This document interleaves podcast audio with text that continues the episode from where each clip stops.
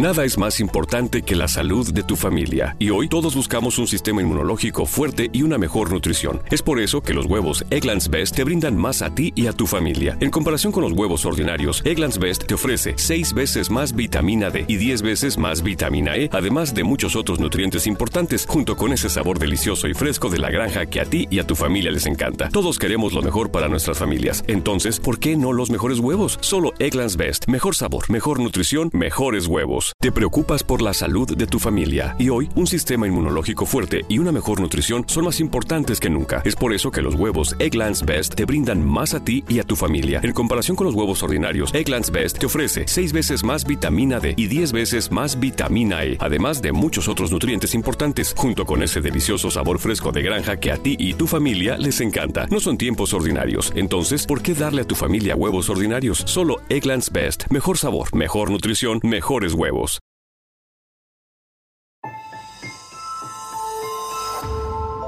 Durante años, se pensó que el Yeti vivía en los Himalayas. ¡Bienvenidos al Himalaya! Hoy, después de una extensiva investigación, sabemos que no es así. El Yeti está en México. Y este es su espacio. Yo, check this out.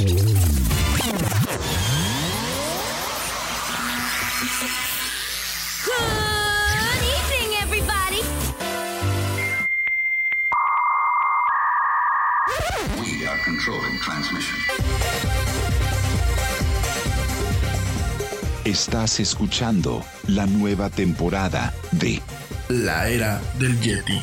Tecnología, actualidad, arte, música, entretenimiento, política y mucho más en este espacio.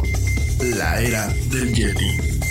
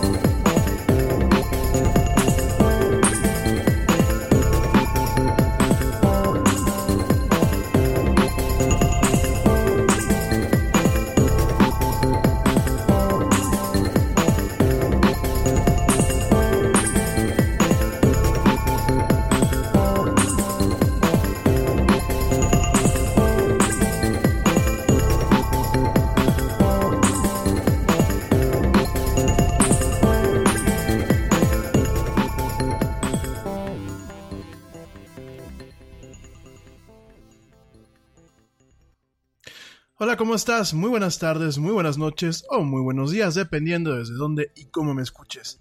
Como siempre, te doy la más cálida, la más cordial y la más sincera de las bienvenidas a esto que es el programa más de pelos de la radio, esto que se llama La Era del Yeti. Yo soy Rami Loaiza y como siempre me da un tremendo gusto estar contigo en esta emisión donde nos encanta platicar de mucha tecnología, mucha actualidad y muchas cosas más a lo largo de dos horas.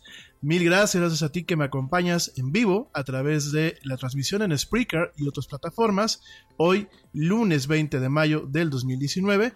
Y por supuesto, también muchísimas gracias a ti que me acompañas en diferido a través de las diferentes plataformas de streaming, como lo son eh, Spotify, iHeartRadio, TuneIn, Stitcher, YouTube y por supuesto las tiendas de podcast de iTunes y de Google Play. Gracias, gracias por acompañarme. Espero que tengan un bueno, espero que hayan tenido un excelente fin de semana. Espero que hayan descansado. Espero que hayan tenido pues eh, un buen fin como tal. Eh, ¿Qué tal les pareció el capítulo del día de ayer de Game of Thrones? El capítulo final, por fin. No hay fecha que no llegue ni plazo que no se cumpla. El día de ayer nos tocó pues ver, ver el, no sé cómo llamarlo, la verdad. Eh, el, capítulo final de Game of Thrones. Lo vamos a estar platicando un ratito el día de hoy, pero el próximo miércoles que va a estar por aquí Pablito, vamos a estar platicándolo un poquito más a profundidad. Sirve que, bueno, pues les damos chance a la gente que lo vuelva a ver. Y si no lo has visto, eh, te recomiendo que mejor no termines de escuchar este programa si me estás escuchando en diferido. Eh, Hoy de qué vamos a platicar principalmente, pues el tema, tenemos dos temas muy puntuales. La verdad es que esta semana vamos a tener bastante que hablar y arrancamos con dos temas muy puntuales. El primero, pues, es la situación que está sufriendo actualmente la empresa china Huawei en torno a una restricción que está imponiendo el gobierno de los Estados Unidos como un tema de seguridad nacional para el comercio, todo lo que sea comprar y venderle pues a esta empresa, ¿no? Este tema tiene repercusiones más importantes y que trascienden más allá de la venta de equipos eh, de telefonía móvil al consumidor, que bueno, pues es lo que me tocó ver el día de hoy. Mucha gente haciendo memes, asustada porque qué iba a pasar con su teléfono Huawei. El problema es que no solamente son los teléfonos, queridos amigos, Huawei también hace computadoras, unas computadoras de bastante, eh, de muy buena calidad, de bastante calidad. Eh, no solamente es esto, sino principalmente el problema que podemos tener con Huawei en un futuro es que actualmente suministra una buena parte de la infraestructura de telecomunicaciones, ya sea para centros de datos, ya sea para eh, telefonía celular, para telefonía móvil, para fibra óptica. Realmente mucho de los sistemas que llevan nuestros datos y nuestra voz hoy en día, además de pertenecer, como ya hemos platicado, a empresas como Nokia, como a Tricom, bueno, lo que es Cisco actualmente, perdónenme, me eché un, un chavo rucazo, este Cisco, eh, Alcatel, bueno, uno de los principales jugadores también es Huawei y vamos a platicar cuál puede ser el impacto el día de mañana, sobre todo en plataformas como lo pueden ser los sistemas de telecomunicaciones que se tienen en las centrales telefónicas. Vamos a estar platicando de este tema. Por otro lado, también voy a estar platicando contigo acerca de eh, un nuevo conjunto de vulnerabilidades detectadas en los procesadores Intel. Esto es una nota que viene realmente desde hace semana y media. No la cubrí aquí en el Yeti porque no consideré importante, ya que mientras tú tengas un Mac relativamente nuevo y eh, una computadora con Windows que tiene el servicio de actualizaciones automáticas activado, realmente no tenemos en esencia de qué preocuparnos, además de que es un tipo de ataque muy específico que realmente puede afectar a eh, servidores a gran escala, a lo que son ciertos componentes y pilares de la nube, de la nube, perdón, de la nube, no, pues sí, de la nube, y este, y principalmente operaciones de misión crítica, que así se le conocen. Sin embargo, me topo hoy con algunas notas en algunos medios, entre comillas, especializados, donde de entrada dicen protegerte de, este, de esta vulnerabilidad eh, al entrar a tu computadora. En lo cual, en cierta forma es cierto. Y por ahí me topo con una que me parece que fue la más ruidosa, de un portal que se llama Firewire, en donde dicen Apple recomienda eh, est estas acciones para proteger tu computadora, sin embargo tienen hasta un 40% de impacto en el rendimiento de la máquina. Y aquí eh, ya lo vamos a platicar. De entrada te digo, no, no es así. Apple no lo recomienda. Esto quiero dejarlo muy claro. Apple no recomienda hacer lo que te va a platicar y tomar las medidas eh, básicas. No lo recomienda, salvo que tú consideres que es un usuario de riesgo. ¿Qué es un usuario de riesgo? Como lo vamos a platicar en un ratito más, pues son los servidores. Entonces, eh, sí, Apple tiene servidores, ¿eh, mi gente? Digo, ya prácticamente están en desuso. Eh, quedan muy pocas cajas eh, con macOS Server. Bueno, con la modalidad de server de macOS. Pero bueno, todavía por ahí encontramos ciertas máquinas así. Y me atrevo a pensar que quizás, quizás parte de la recomendación, porque no es una recomendación, ¿eh? Está yo leyendo la hoja técnica y en ningún momento Apple dice I suggest o we suggest o recomendamos. No, realmente es una hoja técnica donde se describe cuál es la vulnerabilidad y cuáles son los pasos para mitigarla. Y hay una parte que es el full mitigation o la mitigación completa que ni siquiera está eh, recomendada, sencillamente está ahí puesta para eh, usuarios que puedan tener un riesgo. Me atrevo a pensar que un usuario de riesgo también puede ser, pues a lo mejor algún agente de seguridad o alguien que haga eh, trabajo de investigación en torno a virus, a malware. Quiero pensar, porque de otra forma, realmente poca gente pienso que nos podamos ver afectados por estas vulnerabilidades, sobre todo porque aparte no se han, des- no se han descubierto en lo que es en el entorno salvaje, vulnerabilidad, eh, bueno, la explotación o, cuestiones que puedan realmente eh, aprovechar estas vulnerabilidades y eh, pues sustraer la información que ya te platicaré en unos minutos más de qué se trata este, este tema, ¿no? Bueno, antes de bueno, vamos, bueno, antes de empezar, quiero mandar saludos. Gracias a toda la gente que me escucha. Gracias a, mi teacher hermosa Laura que me está escuchando por ahí. Gracias a Daniela Arias. Sí, ya dije Daniela, porque después dice que Dani, que se pierde, que hay muchos Danis. Bueno, mi querida Dan- Daniela, saludos a, Dani, a Daniela Dani Arias, allá está Guadalajara. Saludos a mi querida amiga Ale Dresler, que ya también por, por aquí está conectada. Gracias por escucharme, gracias por los desvelos. Saludos también eh, a Pablito, a Pablito Marín, que va a estar con- conmigo el próximo miércoles platicando de series y de Game of Thrones. Saludos también a mi querido amigo George de Negre, que me está escuchando. Espero que ya sabes, eh, parte del equipo honorario aquí de la Yeti. Saludos también al buen Ernesto Carbó. Saludos eh, a Blanquita Chaya, a Berenice Castillo, a Moni Castillo. Saludos, por supuesto, a las guapas eh, Ale y Carolina. Un saludo a las dos. También saludos a la Chelita Cuántica. Viejo, ¿cómo estás? Ya te veo aquí mandándome memes y chistes del día de ayer de Game of Thrones. Bueno, si no nos dejó satisfacción el, capítulo final, por lo menos nos dejó un chorro de memes para estarnos riendo, ¿verdad? Este, saludos también a Pablo Villanueva, a Juan Campestre, a Jorge Luis Ramos, a eh, Patricia Acevedo. Ah, por supuesto, saludos a Lu Chávez y a Margie de la Huerta. Gracias, gracias por escucharme, gracias por echarme por siempre. Saludos también Ah, eh, estoy aquí con. La verdad es que me, están mandando y manden memes. Estoy viendo aquí por aquí algunos memes que ustedes también han subido. Saludos a Lalo Rabel. Eh, saludos también a Patrick Gómez. A eh, Juan Carlos Mata. A Fernando Castillo. A Luis Mora. A Pablo Ignacio González. Saludos también, ah, por supuesto, a los papás del Yeti, a mi mamá y, y, a mi papá que luego me escuchan, a Fernando Huesca, a Gerardo Serra, a Filiberto López, a Oscar Elizalde, a Carlos Valverde. Saludos, mi buen Charlie, gracias por escucharme. A Mario Barzola, ah, por supuesto, a, esta. A, eh, perdónenme.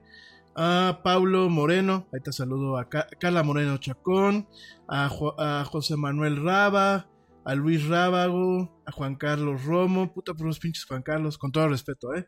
Este a, Aldo Lechuga, a Aide Villanueva, a Ángel Rosas Wax, a Mantras Kevin, a Tere Reina, Alejandro Holanda, a Juan Carlos Villarreal. Creo que te había saludado, viejo, sí. ¿Tienes dos cuentas? Bueno, a Jonathan Robles. Saludos también a Luna de Sanz, a Michelle, a Suárez. Eh, también saludos a Paco Guillén, Saludos también a Luis, Luis I am soy. saludos a Luis I am soy. Este, saludos a, Liz, Navarro, a ver, parece que me iba a escuchar el día de hoy. Saludos a Liz Navarro, al buen Edgar, Edgar Pegueros, a mi primazo. Saludos a Angélica Méndez, a Carlos eh, Treviño, a Carlos Rodríguez. Bueno, a Claudio Adri, que siempre me escucha allá en Vancouver. Y bueno, pues a infinidad de gente que luego nos escucha. Si alguien quiere que lo salude personalmente, mándenme, ya sabes, su manita o mándenme un emoji a través de nuestras eh, redes sociales. O bien, si quiere platicar algo, pues súmese aquí al chat. Aquí lo estamos esperando para platicar a gusto un ratito. Eh, saludos, bueno, pues principalmente siempre me preguntan que cómo va el top 10 top 10 de países que me escuchan. Voy a decir exclusivamente el puro top 10, ¿eh? México, España, Estados Unidos, Canadá, Puerto Rico, Costa Rica, Argentina, Guatemala, Colombia y Chile. Esos son los 10 países donde más gente nos escucha. Eh, las principales ciudades, Querétaro, Ciudad de México, Tequisquiapan, Zamora, Guadalajara, San Juan, Puerto Rico, Barcelona, España, Madrid, España, Sátiva, España, San José, California y Ashburn, Virginia. Gracias de verdad. Y bueno, eh, antes de irnos a un corte, híjole. Me está tentando el diablo, pero igual lo vamos a comentar. Fíjense que aquí tenemos en México a un político incómodo. Un político incómodo. Bueno, tenemos un chorro de políticos incómodos, pero tenemos a un político incómodo y ridículo, que es eh, Gerardo Fernández Noroña.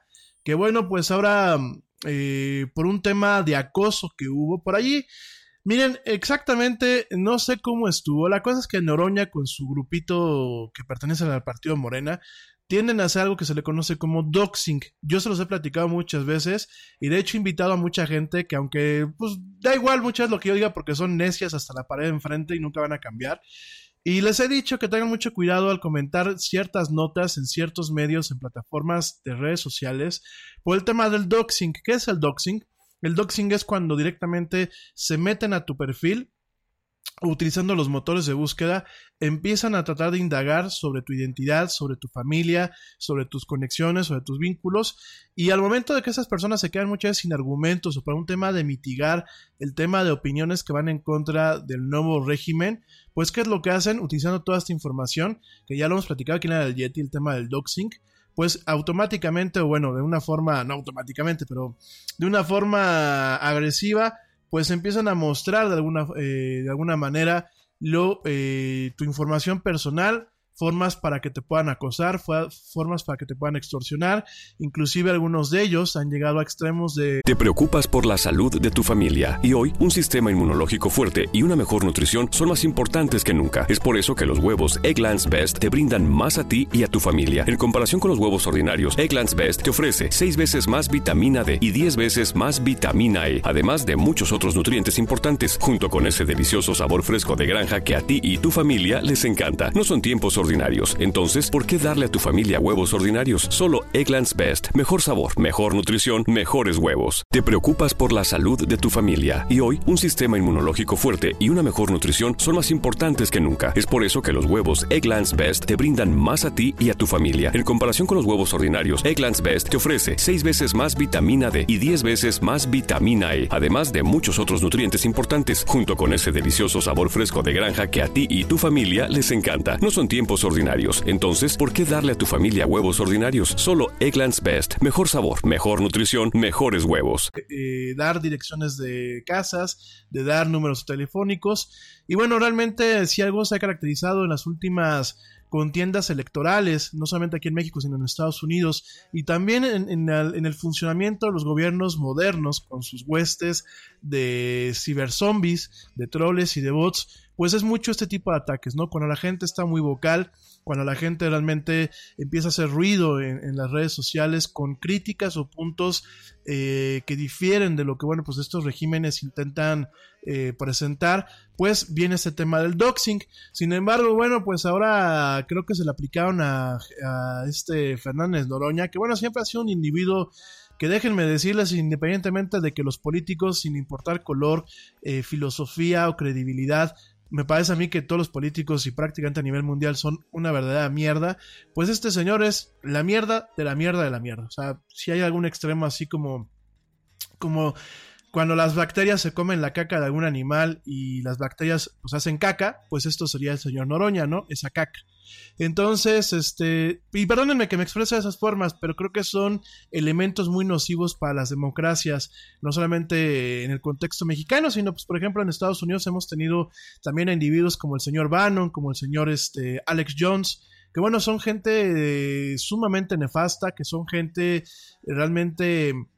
Eh, pues que detrimenta el tema de la democracia, que detrimenta el tema de la expresión, la libertad de expresión, que realmente pues no, no tienen muchas ni una eh, plataforma o, un antecedente moral sobre el cual hablar eh, o con el cual hablar eh, con toda la boca llena de cualquier tema, ¿no? Son, son entes demasiado nefastos, ¿no? El señor Alex Jones pues promoviendo allá temas de teoría de la conspiración, el señor Steve Bannon, que bueno, pues al final del día, eh, un cuate que por un lado dice que se lleva bien con todo el mundo y por otro lado pues es un, un, cuate sumamente racista, sumamente clasista. Eh, y aquí bueno, el señor Noroña que pues va de, de pseudo izquierda, ¿no? Porque bueno, pues él lo que quiere ver es al país jodido, mientras que pues él y su y sus huestes y su gente pues vive, vive cómodamente de no, de no hacer nada, porque realmente pues como buenos políticos son mantenidos del sistema, ¿no? Realmente no hacen nada, ¿no? Y en ese sentido, bueno, pues... Eh, ¿Qué pasa? Pues eh, parece ser que ayer el señor intentó eh, mostrar números telefónicos y capturas de pantallas de supuestamente gente que lo está atacando. Por ahí hubo un tema bastante delicado por, en, algunas cuestiones quiso aplicar el doxing como muchas veces sus seguidores y él mismo lo ha hecho. ¿Y qué fue lo que pasó? Bueno, pues Twitter directamente lo suspendió. Eh, esto lo suspendió por 12 horas luego de que compartía datos de usuarios, mensajes, imágenes que recibió por WhatsApp a los que eh, calificó como cientos de ataques. Entonces, ¿qué fue lo que hizo Twitter? Pues como estuvo violando ciertas nociones de privacidad de la red y fue reportado en diversas ocasiones, pues directamente lo suspendió. Solamente por 12 horas, ¿eh? La verdad es que yo creo que Twitter se quedó muy corto, para mí es un manazo. Yo creo que ese tipo de personas, como en su momento pasó con Alex Jones, con el señor Papalopoulos, con, bueno, con toda esta gente de la derecha alternativa o extrema allá en los Estados Unidos, que ya ahorita ya tienen un bloqueo eh, definitivo, pues yo creo que el señor Noroña tendría que haber sido bloqueado de forma definitiva. Es una persona que aunque yo no me opongo a la libertad de expresión, aun cuando las opiniones pues pueden ser sumamente encontradas, yo creo que una cosa es un tema de opinión personal y otra cosa es manejar discursos de odio y sobre todo también manejar mensajes que pueden poner en eh, compromiso lo que es la seguridad personal y física de eh, otras personas y de sus familias, ¿no? Sobre todo, pues hay que entender que las huestes de este partido, del partido Morena, son huestes agresivas, digo, para la gente que me escucha afuera, este, quien se esté riendo ahorita, quien le parece que es absurdo lo que estoy diciendo, mejor cámbiale, porque pues la verdad voy a estar este, echando un ratito mierda acerca de este partidito que tenemos aquí en México, al igual que he hecho mierda del Partido Republicano y otros partidos. Entonces, este, son huestes muy agresivas, son huestes que, bueno, pues han golpeado a gente en la calle, son huestes que no se saben comportar, ellos quieren definitivamente imponer, pues, formas de pensar o formas de malvivir, formas de, de, malvivir como pasó en Venezuela, como está pasando en Cuba, como pasa en Bolivia. Pues ya saben, esta izquierda latinoamericana, ¿no? Tan, tan clásica y tan ya muy bien conocida, esta clásica que, esta, esta izquierda que sí, sí cumple con lo que dice que busca igualdad, es una izquierda que quiere ver a todos jodidos menos a los gobernantes. Y en este caso, bueno, pues el señor Noroña se le dio un manazo, porque eso es lo que pasó. Se le dio un manacito. Nada más fue así de cállate ya tantito la boca. Eh, fue una suspensión de 12 horas. Y bueno, está diciendo que bueno, que quiere censurar. Quiere. Eh, bueno, que la censura de, de, la red social Twitter es insoportable y que va a promover una iniciativa de ley para que los usuarios de redes sociales cuenten con una institución que proteja sus derechos y ponga orden a empresas como Twitter. Usualmente yo no le doy cobertura a ese tipo de notas, porque creo que es hacerles el caldo gordo a este tipo de piojos y de lacras de la sociedad, ¿no? Sin embargo, con lo que sí coincido con, con este diputadito, con lo que sí coincido es que se debe de formar una institución, ojo, una institución totalmente autónoma, que el gobierno no meta las manos ahí, porque en el momento que el gobierno meta las manos se va a volver un tema de censura. Yo pienso que sí debe haber una institución que proteja sus derechos, que ponga en orden a empresas como Twitter, pero no tanto en el tema de la censura. Yo creo que aquí no fue una censura, fue un acto bien, bien fundado, fue un acto necesario para proteger la integridad y la seguridad personal de los demás usuarios. Y eh, en este sentido, eh, dice, la censura en Twitter es insoportable, son unos prepotentes y unos facciosos. Lo que se le olvida al señor Noroña es que es una entidad privada. A ver, eh, Twitter no es una red social que sea impuesta por los gobiernos o que sea un servicio comunitario, es una entidad privada y como una entidad privada a la cual los usuarios realmente no le estamos pagando dinero, se, financia con el tema de la publicidad, pues no nos debe. Nos deben la protección de nuestros datos personales como lo hace Facebook, como lo debería hacer Facebook, por supuesto, es donde nos deben nos debe eh, respeto a nuestros patrones de comportamiento que muchas veces quedan documentados a través de sus redes de publicidad y de rastreo, por supuesto. Nos debe respeto en el tema de silenciar y de no darle un espacio a aquellos protagonistas que busquen discursos de odio, como el señor Noroña varias veces lo ha hecho, eh, que busquen discursos eh, de desinformación, que busquen tener el tema de agresiones contra los usuarios, por supuesto. Pero al final del día es una empresa, ¿no? Y en este sentido, pues fue una también una idiotez que el señor se ha ido a quejar a las oficinas de Twitter directamente, que mañana quiere hacer una, una, una protesta afuera. Y yo la verdad creo que... No sé, la verdad es que es muy curioso porque los que menos aportan a las redes sociales, los que muchas veces han hablado mal de ellas, o de las empresas que las mantienen o del trabajo que hay detrás de muchas veces algunos foros o algunas eh, entidades periodísticas que tienen salida en estas redes sociales, pues que ahora se esté ahora esté refunfuñando.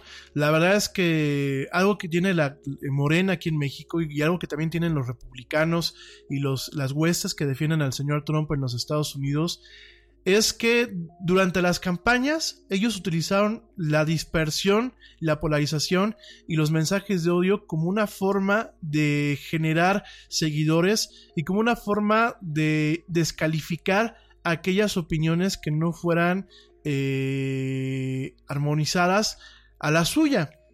Entonces, eh, ellos crearon ahorita un paradigma en donde hay una guerra, hay que reconocerlo, hay una guerra en las redes sociales, en los planos digitales, en los blogs. Hay una guerra muy fuerte, eh, no solamente aquí en México, también en Estados Unidos. Pero ahora que son gobierno, ahora que ya, ya no están en contra del sistema, sino son el sistema, ya no se aguantan. Y ahora sí están buscando formas de controlar aquellas cuestiones que en su momento les dieron el acceso al poder o la visibilidad para conseguir un acceso al poder. Aquí yo veo dos lecturas, ¿no? Una de dos, o son muy idiotas y realmente no se dieron cuenta que estaban abriendo una caja de Pandora. Puede ser, porque creo que eh, dentro de las filas de Morena hay muchísimo idiota, como pues en prácticamente cualquier partido político mexicano. La verdad es que México no se, eh, no se caracteriza por dar buenos políticos.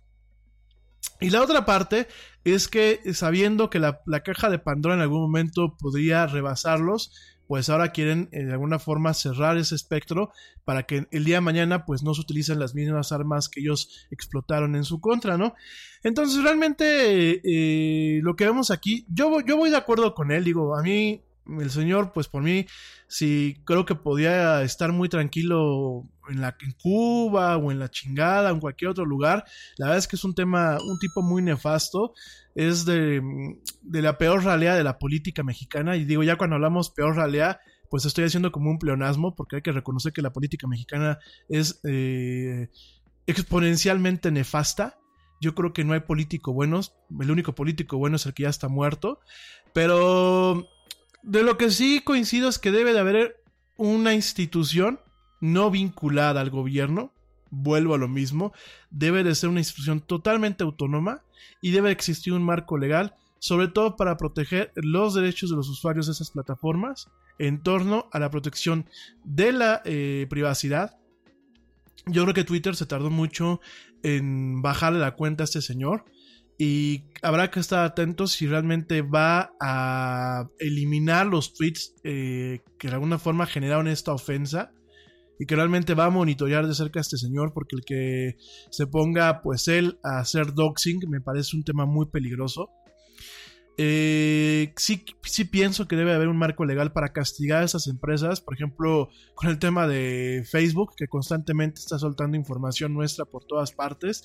Ah, la última es una base de datos que anda por ahí pululando de usuarios de Instagram, ya te platicaré en unos minutos más.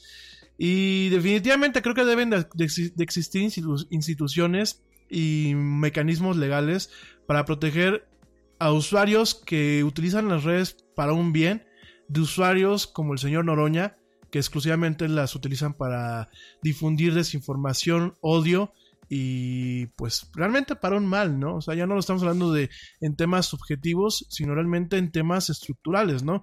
La verdad es que yo creo que todo aquello que esté vinculado al foro de Sao Paulo, este esta maldita organización de izquierdas latinoamericanas, pues debe ser considerado, yo creo que inclusive hasta como un enemigo de la nación, ¿no? Porque este foro lo único que está buscando, pues es ver a las naciones latinoamericanas empobrecidas, ¿no? Por un tema de resentimiento, por un tema...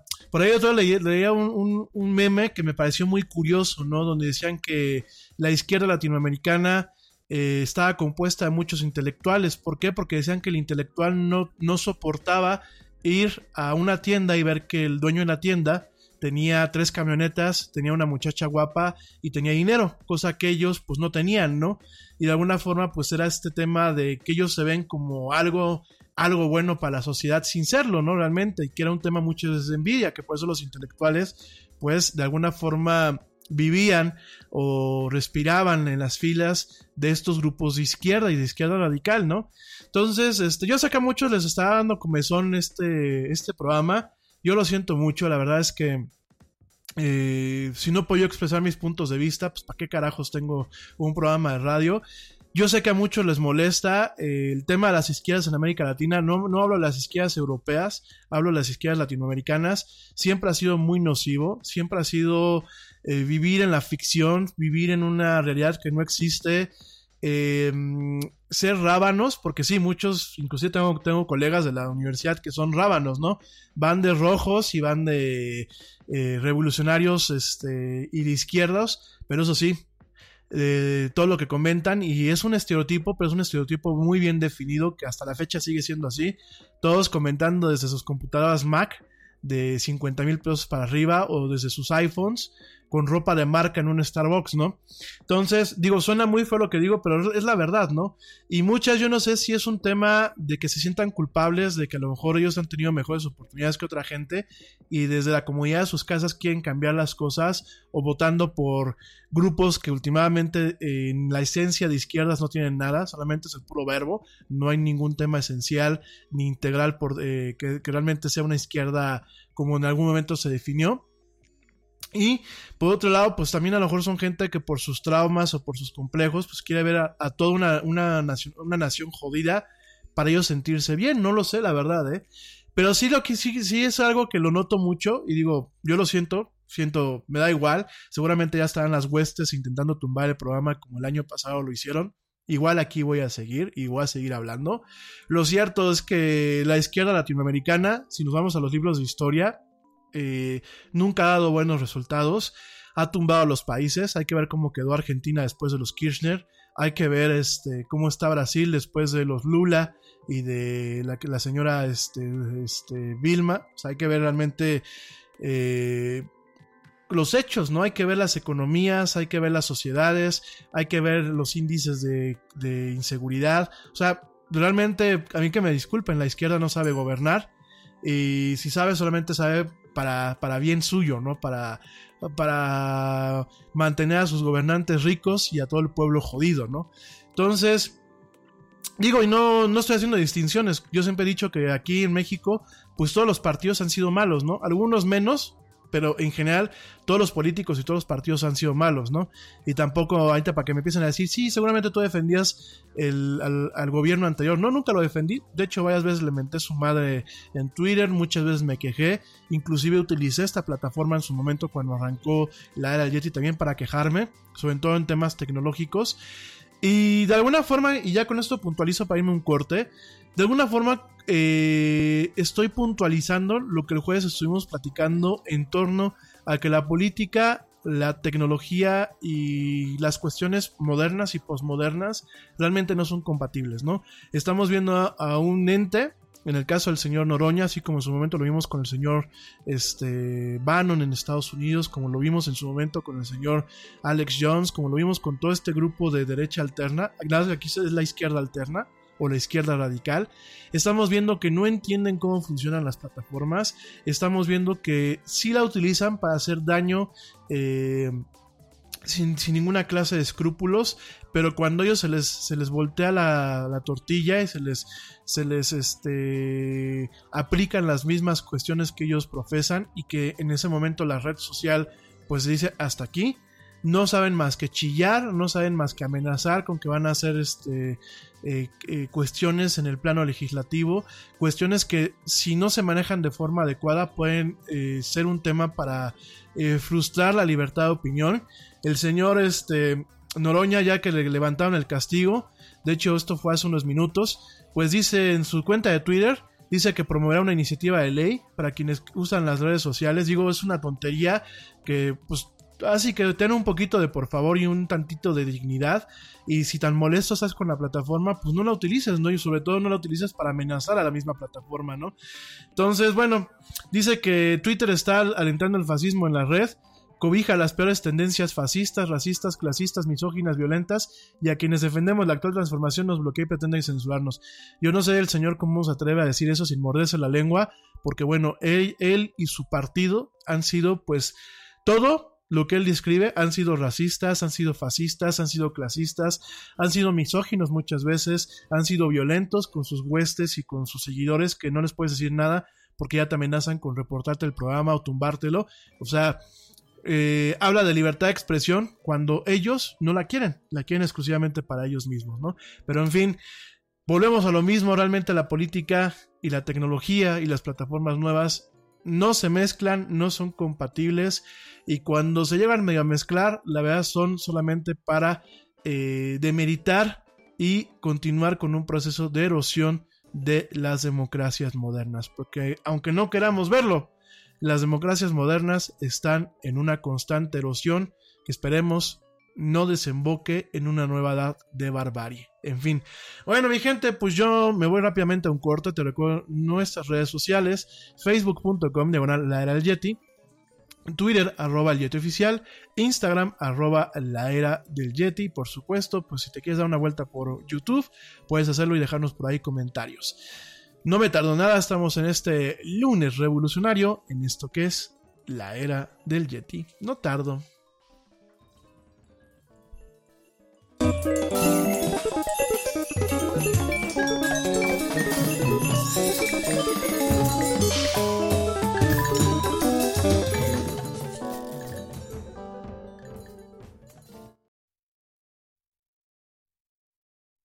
Yo, check this out. Este corte también es moderno. No te vayas.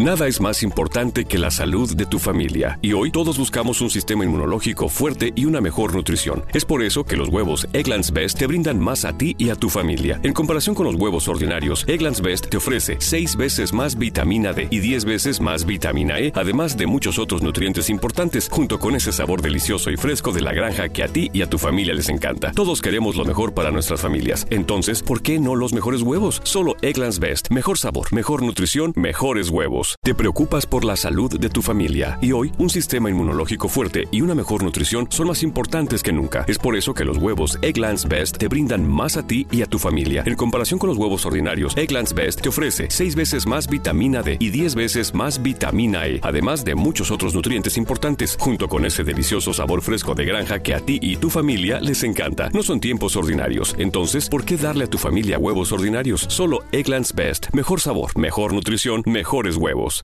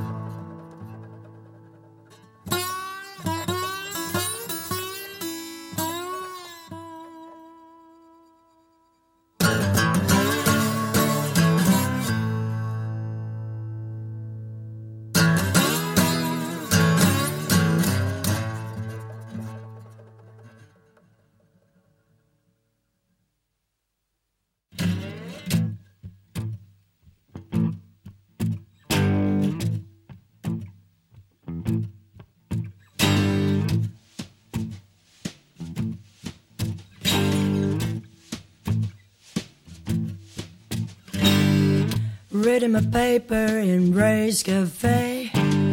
The old guy next to me is loud as day. Ramble and ramble while eating his pie. He dropped his wallet, now it's mine. Sorry, old man, but that's just the way that it is. Don't bother now. Won't have it all to worry about it.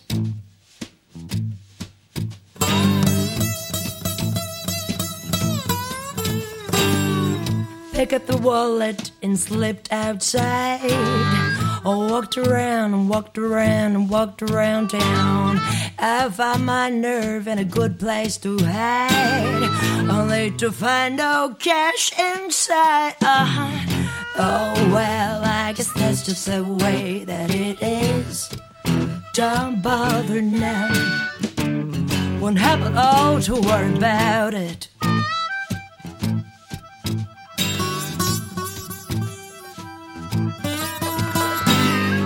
I got thirsty, so I went to a bar. Met a little darling with the face of a star. In the morning, woke up to find she stole my car along with my heart. Yeah. Oh well, I guess that's just the way that it is. Don't bother none. Won't have a lot to worry about it.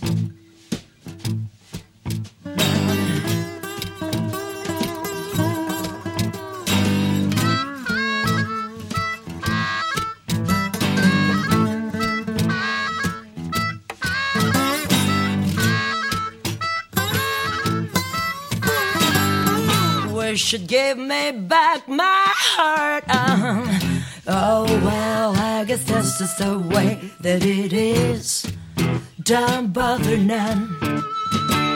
Won't have it to worry about it.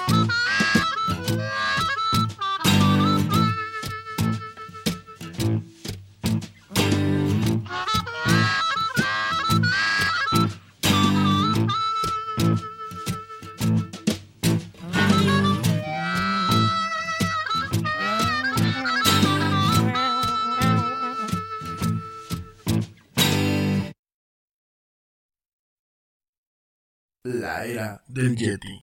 We are controlling transmission. Ya estamos de vuelta en la era del Yeti.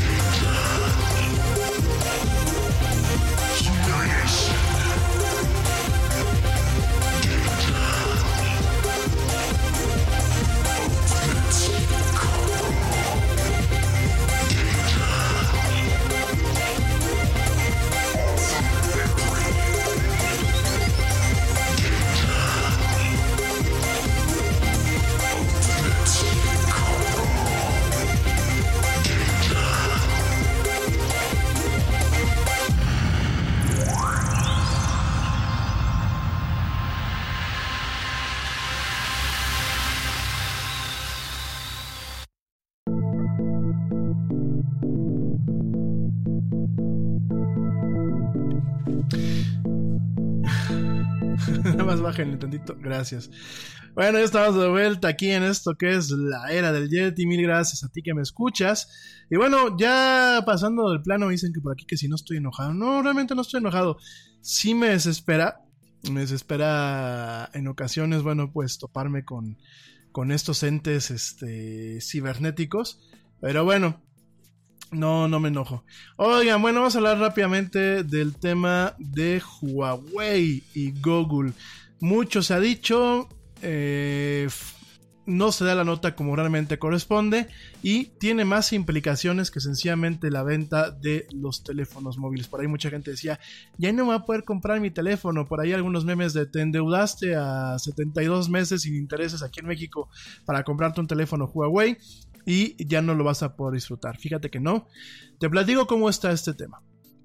Mira, eh, actualmente ya lo hemos platicado aquí en la del Yeti, de hecho lo platicaremos esta semana un poquito más a profundidad, pero eh, ya lo hemos platicado, hayamos eh, comentado, comentado el tema de la guerra comercial que está teniendo Estados Unidos en contra de China, así como en algunos aspectos la ha tenido en contra de Canadá y de México.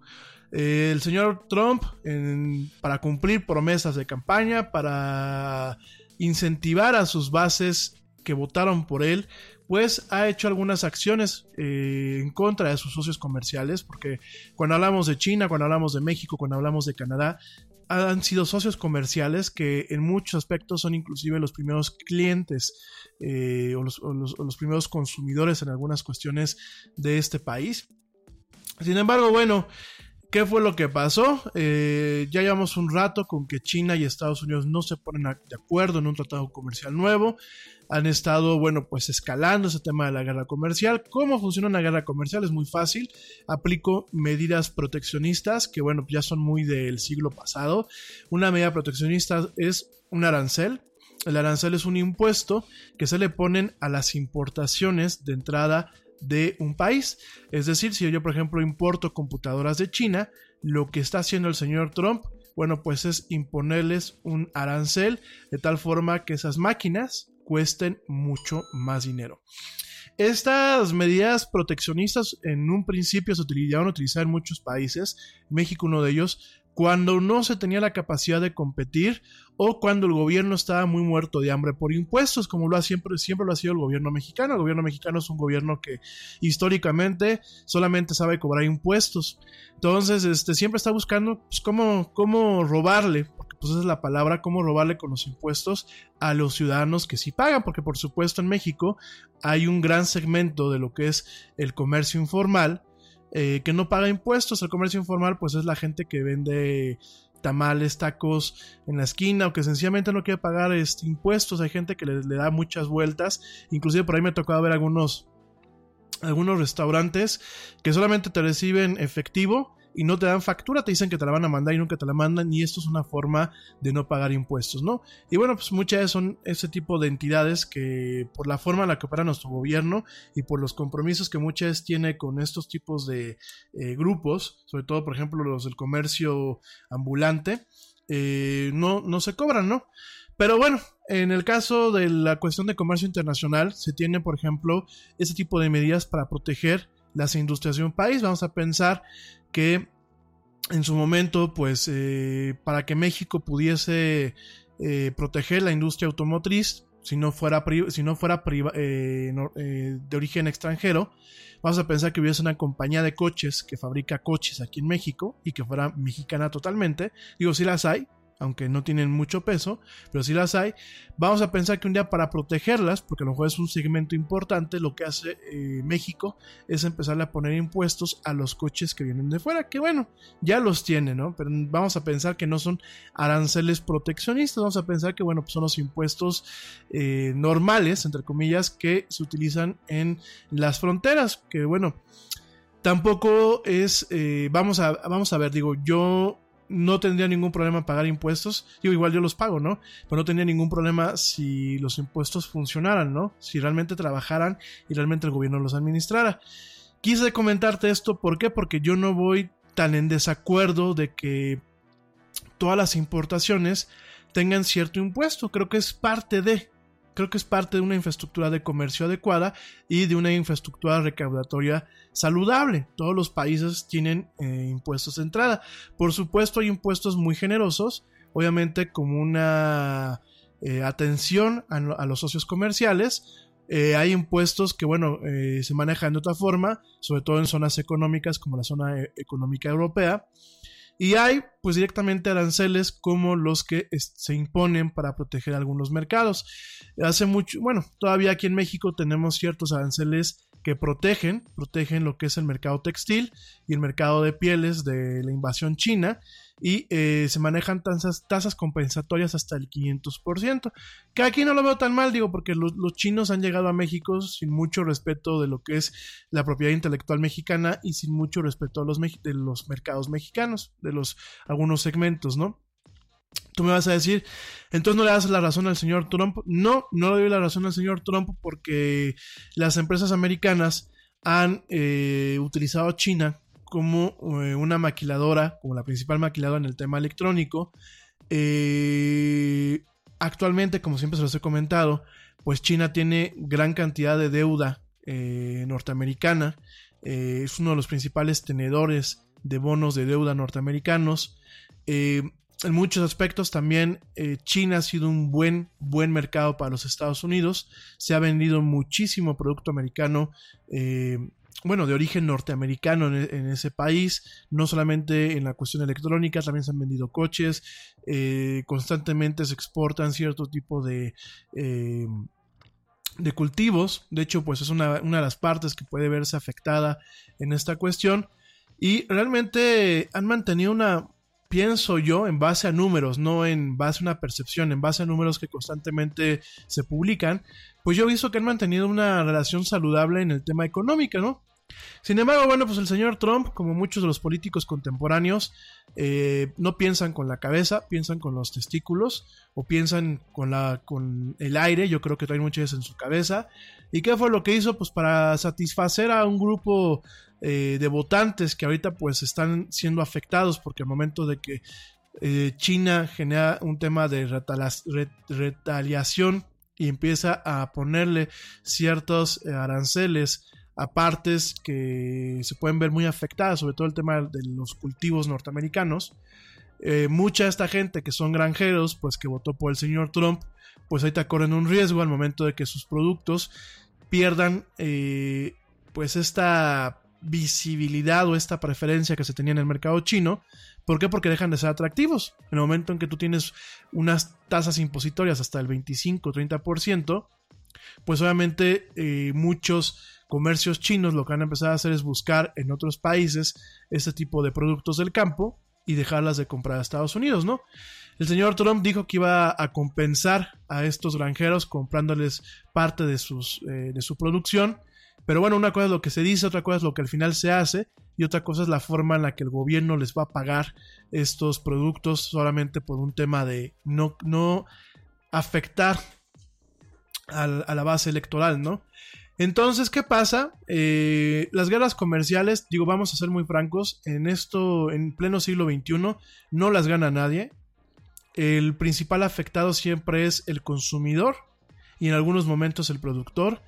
Y una guerra comercial, una comercial, perdónenme, con el dragón chino me parece que es sumamente peligroso. Por ahí algunos me decían es que va a ser como Daenerys en su dragón, en Drogon, y le va a prender fuego directamente a lo que es este King's Landing. Así va a ser eh, un poco el dragón chino. Sí, quizás no con el mismo impacto ni con la misma eh, plenitud de la analogía, pero definitivamente sí, el meterse con el dragón chino en este momento, sobre todo porque la economía eh, China va bien, no, no, no tiene, eh, vaya, no tiene indicadores fuertes de, que puedan tender a un tema de declive, de crecimiento o de recesión.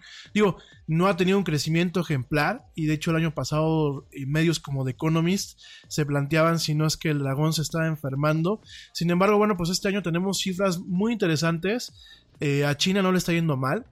China sigue creciendo, sobre todo como con, con, la parte del mercado interno.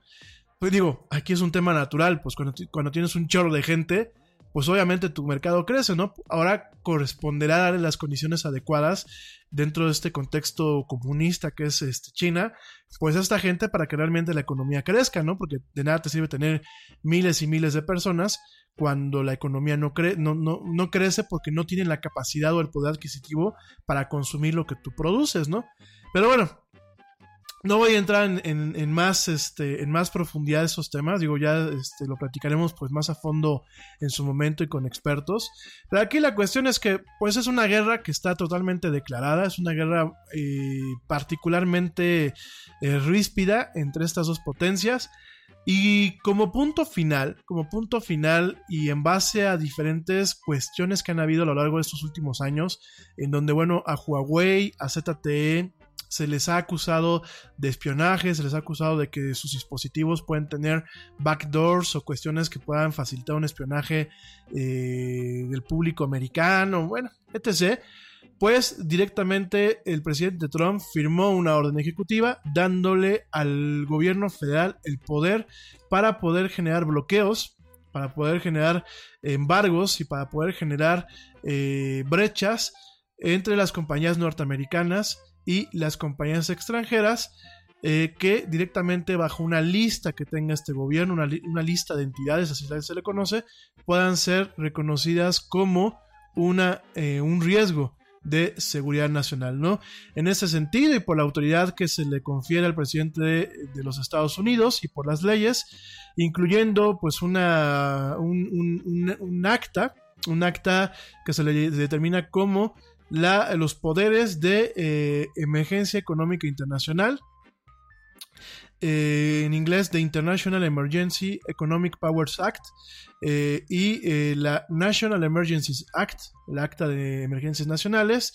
directamente, bueno, pues el presidente de los Estados Unidos encuentra que los adversarios extranjeros están constantemente creando y explotando vulnerabilidades en las tecnologías y servicios de comunicación e información y que por lo mismo, bueno, pues declara o le da el poder eh, a el gobierno federal a partir de lo que es el secretario de Comercio, la Secretaría de, la Tesorería, el secretario de Estado, la Secretaría de Defensa, el fiscal general, la Secretaría de eh, eh, Seguridad Nacional, los representantes de, Estado, de Comercio de los Estados Unidos, el director de Inteligencia Nacional, el administrador de Servicios Generales, la cabeza de la Comisión Federal de Comunicaciones y los diferentes departamentos que estar involucrados, bueno, pues que generen una lista para generar bloqueos, generar eh, eh, prohibiciones en torno a empresas que estén determinadas como un riesgo de seguridad nacional y pues directamente eh, le da un, un, poder ilimitado al Secretariado de Comercio para determinar qué transacciones pueden ser riesgos potenciales y qué compañías pueden ser directamente marcadas como una, una amenaza. Esto es a nivel internacional. Se abre un presente muy peligroso porque bueno, ahorita pues la bronca directamente es con China y se está utilizando este ardid como una forma de presión para generar negociaciones a favor de los Estados Unidos. Sin embargo, bueno, pues el día de mañana, en, un enojo del señor Trump, se le puede ir, por ejemplo, a una empresa como Maseca, ¿no? Que es mexicana, que tiene una subsidiaria en Estados Unidos que es Mission, y directamente se le podía venir el día a decir que pues es un tema de seguridad nacional y que se prohíbe la venta de productos de maíz derivados de Maseca o de Mission, de la subsidiaria Mission, allá en los Estados Unidos. Digo, para que te des cuenta cómo funciona el tomar ese tipo de previsiones que realmente sirven pues, para extorsionar a un bando a que pues dé su brazo a torcer. En este sentido, bueno, pues fue la semana pasada cuando se hizo esta orden ejecutiva el 15 de mayo. Sin embargo, bueno, pues este, este fin de semana es cuando empiezan los trancazos. Directamente eh, lo que es eh, el gobierno federal presenta una lista de entidades esto lo reportó por primera vez lo que es la empresa de noticias Reuters, en donde, bueno, pues en esta lista de entidades, la primera que aparece es Huawei Technologies Corporation, junto con sus 70 afiliadas. Entonces, ¿qué significa esto? Pues directamente que estas 70 afiliadas y Huawei no pueden tener ningún tipo de transacción Fíjate nada más, no puede tener ningún tipo de transacción con empresas norteamericanas, ya sea que adquieran cosas a empresas norteamericanas o que les vendan a empresas norteamericanas, ¿no? En este en este caso, bueno, pues fue un tema que se incentivó a partir de esta declaración que hizo el presidente Trump. Por ahí lo declaró como una emergencia nacional en seguridad de la información y eh, directamente pues el Departamento de Comercio empezó a generar este tipo de restricciones con esta lista, esta lista de entidades y eh, con ciertas eh, prohibiciones de facto que por supuesto empezarán a afectar a empresas como Huawei y como ZTE, que aunque no se ha comentado mucho, ZTE también. Nada es más importante que la salud de tu familia. Y hoy todos buscamos un sistema inmunológico fuerte y una mejor nutrición. Es por eso que los huevos Egglands Best te brindan más a ti y a tu familia. En comparación con los huevos ordinarios, Egglands Best te ofrece 6 veces más vitamina D y 10 veces más vitamina E, además de muchos otros nutrientes importantes, junto con ese sabor delicioso y fresco de la granja que a ti y a tu familia les encanta. Todos queremos lo mejor para nuestras familias. Entonces, ¿por qué no los mejores huevos? Solo Egglands Best. Mejor sabor, mejor nutrición, mejores huevos. Te preocupas por la salud de tu familia y hoy un sistema inmunológico fuerte y una mejor nutrición son más importantes que nunca. Es por eso que los huevos Egglands Best te brindan más a ti y a tu familia. En comparación con los huevos ordinarios, Egglands Best te ofrece 6 veces más vitamina D y 10 veces más vitamina E, además de muchos otros nutrientes importantes, junto con ese delicioso sabor fresco de granja que a ti y tu familia les encanta. No son tiempos ordinarios, entonces, ¿por qué darle a tu familia huevos ordinarios? Solo Egglands Best. Mejor sabor, mejor nutrición, mejores huevos. está involucrada, ¿no? Eso también proviene de eh, cuestiones que el Partido Republicano ha empezado a impulsar, como eh, principalmente en palabras del senador Ben Sasse, un republicano, que comenta que Huawei eh, su cadena de, de, distribución y su cadena de producción dependen de contratos con compañías americanas y urgió al Departamento de Comercio, a ver las formas de que, eh, de, que de, las cuales de forma efectiva puedan, dir, eh, puedan disrumpir a su adversario, ¿no?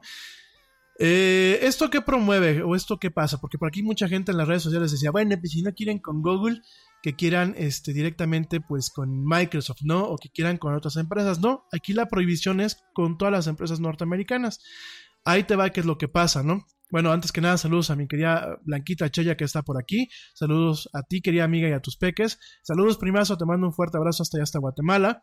Y bueno, eh, ¿Qué es lo que pasa? Pues directamente la primera reacción es que Google dice que están cumpliendo, porque mucha gente decía, ay Google, qué tontos son, van a dejar de hacer dinero, que no sé qué, pues no es una cosa de la empresa. Las empresas no, a ver, las empresas no tienen votantes, las empresas se alimentan de la gente que compran cosas. Y a la, a la empresa pues le da igual si es China, si es México, si es etc., mientras les genere dinero, ¿no? En este caso, pues Google está cumpliendo con la orden, con la orden ejecutiva que se planteó con esta lista y están revisando las implicaciones. ¿Qué fue lo que pasó? Bueno, pues que directamente Google retira la licencia de uso de Android a Huawei, a sus subsidiarias y a ZTE. ¿Qué significa esto? En primer término es Google, eh, Google ya no puede hacer negocios con, con Huawei, ya no eh, Huawei ya no tiene licencia para poder instalar eh, Android en sus teléfonos. Ojo, cuando hablamos de Android hablamos de dos sabores diferentes. Fíjense nada más. Encontramos el sabor comercial, que es el Android que tiene Samsung, el Android que tiene Motorola, el Android que tiene Huawei hasta el día de hoy. Y hablamos de un esfuerzo que se llama Android Open Source Project, que es el AOSP, el cual, bueno, pues es eh, cada vez que se saca una versión comercial, pasan algunos meses y Google lo que hace es soltar eh, ciertas cuestiones esenciales del código, lo suelta a lo que es este, pues a la comunidad y la comunidad, al momento de que esta parte se vuelve open source, la comunidad hace lo que quiera con, esta, con este software. ¿Qué representa lo que te estoy diciendo? En primer lugar, Huawei pierde el derecho a utilizar la versión comercial del software, la versión comercial que tiene actualizaciones de forma crítica, la versión comercial que tiene actualizaciones a versiones nuevas, la versión comercial que tiene el acceso a los servicios que Google proporciona y que de alguna forma es el diferenciador entre lo que es Android como plataforma y lo que son las otras plataformas como lo puede ser iOS. Miren, eh, mucha gente cuando yo platico de este tipo de cosas me dice, es que Android es de código abierto. No, completamente no. No todos los elementos de Android son de código abierto y parte de la punta de lanza que constantemente ha utilizado Google para poder cobrar licencias, porque obviamente Google no, no, vive de la buena caridad de los fabricantes, vive de las licencias y vive de las licencias cuando tú, tu fabricante, incorpora los servicios de... Madre de Dios, ¿eh? El vecino ruidoso con su supermoto, perdónenme. Y cuando tú vives de la licencia, eh, cuando tú, utilizas los servicios de Google, ¿cuáles son los servicios de Google? Es la Google Play Store, Google Play Services, que es un una plataforma de servicios que proporciona Google, no a nivel de usuario, sino a nivel de infraestructura. Eh, lo que es el que tengas YouTube, la aplicación de YouTube, de Gmail, de Hangouts, eh, de Messages, o sea, de mismo Google, lo que es el asistente, todo ese tipo de programas no son de código abierto, son programas propietarios, es decir, son propiedad de Google cada fabricante para que los pueda distribuir. Cuando tú compras tu, tu Samsung o tu Motorola o tu teléfono que te acabas de comprar con, con Android, cuando tú vienes, tú lo, tú lo arrancas y ves que ya está Gmail cargado y que de hecho te pregunta la cuenta de Google para poder habilitar lo que son los respaldos de teléfono a teléfono, la sincronización y todo eso, ese fabricante ya pagó un costo nominal por la licencia que viene para esos servicios en ese teléfono. Entonces, ¿qué pasa? A partir del día de hoy, bueno, ahí viene la otra parte y te, te voy a platicar. A partir de agosto, porque ahorita se le acaba de conceder una licencia provisional por parte de lo que es la Secretaría de Comercio de tres meses, pero en esencia, cuando se acabe esa licencia provisional, ¿qué es lo que va a pasar? Que Huawei ya no va a poder suministrar teléfonos que vengan con Gmail, que vengan con YouTube, que vengan con Google Music, que vengan con Google Play. Y aquí el peligro es que ni los va a poder suministrar, ni es que tú vas a agarrar y decir, ah, pues me bajo la tienda de Google después, me bajo la tienda de Google Play, o me bajo YouTube después. No, inclusive existe el riesgo de que esos servicios queden bloqueados. ¿Qué significa esto? En primer lugar, pues se la pone muy peleaguda a Huawei a nivel internacional. A nivel mercado interno, a nivel China, no tiene ningún problema. ¿Por qué? Porque Huawei en China no ha podido vender teléfonos con los servicios de Google. De hecho, la versión que utiliza eh, Huawei en China es la versión del AOSP. ¿Por qué? Porque Google no está autorizado a, hacer, eh, a comercializar varias cosas en China sin eh, de alguna forma soltar parte de su infraestructura para dejarlo en territorio chino. De hecho, es una plática que ya en su momento la tendremos, pero Google lleva mucho tiempo que no ha podido operar en su totalidad en, lo, que es, en lo que es China. Entonces, ¿qué pasa? En ese sentido, pues Huawei no tiene por qué preocuparse por la parte de comercio interno. La parte por donde sí se debe de preocupar es el comercio internacional y mercados como el mexicano, digo, porque en Estados Unidos Huawei no tiene una presencia importante, pero lo que es América Latina lo que es parte de Europa, Huawei sí la tiene. Entonces, por un lado, digo, principalmente con el tema de Google, ahorita va a pasar un tema más escabroso, que es la parte de plataforma e infraestructura de telecomunicaciones eh, un poco más eh, formal. Pero a nivel de teléfonos, el problema es, ya no va a poder vender teléfonos, por ejemplo, en México, que tengan esta funcionalidad. Si tú tienes un teléfono Huawei, no le va hasta el día de hoy no va a pasar nada con él. Sencillamente, en algún momento va a dejar de recibir actualizaciones de seguridad. Y tu teléfono en algún momento puede inclusive verse obsoleto cuando ya no pueda recibir actualizaciones a las siguientes versiones de Android. Que bueno, yo creo que ya muchos usuarios de Android están acostumbrados a eso porque pues el ecosistema Android tiene una fragmentación tremenda y si algo nos ha pasado es que hay teléfonos que todavía tienen versiones viejísimas de Android. ¿Por qué? Porque al fabricante y a la telefónica, porque aquí es el doble papel, eh, al fabricante y a la telefónica no se les antoja este, actualizarlos. De, hecho, es algo que pasa mucho con los aparatos de ATT y los mismos aparatos de Telcel, que como al ingeniero de sistemas le da hueva eh, autorizar las actualizaciones, porque hay que, ah, obviamente, cada vez que se actualice, autoriza una actualización, se tiene que facultar a los equipos de soporte al clientes y de atención a clientes, pues eh, en torno al, nuevo sistema, pues para que se certifiquen ese tipo de cosas pasan siglos muchas veces primero se te rompe el teléfono antes de que hagas una actualización, que fue algo que pasó eh, en los tiempos de BlackBerry, fue algo que pasó en los tiempos de Nokia, fue algo que pasó en los tiempos de Windows Phone, que bueno, pues eh, agarraban las empresas y decían Telcel, pues sí, yo sé que ya Samsung tiene aquí una actualización, pero a mí no se me hincha la gana liberarla, y no se liberaban. ¿Por qué con Apple sí? Pues porque Apple tiene un poder de, negociación en donde se, le dice a, a Telcel, por ejemplo, o apechugas y te pones al tiro o, te dejo de vender mis teléfonos. Y obviamente, pues el, tener una empresa que deja de tener popularidad cuando se maneja un teléfono que es bastante popular, pues es algo que ni el mismo, ni, ni las mismas empresas del señor Slim, que ya sabemos que son como dinosaurios, pues están dispuestas a soportar, ¿no? Sin embargo, pues es una realidad que acontece, ¿no? Entonces, eh, el problema con Android, pues a lo mejor muchos de ustedes ni lo van a sentir, porque cuando cambian su teléfono Huawei, o sea, a lo van a terminar cambiando por un Samsung o lo van a terminar cambiando por otro tipo de cosas. Y además se sabe que muchas veces los usuarios que utilizan Android no son usuarios eh, muy, muy expertos, ¿no?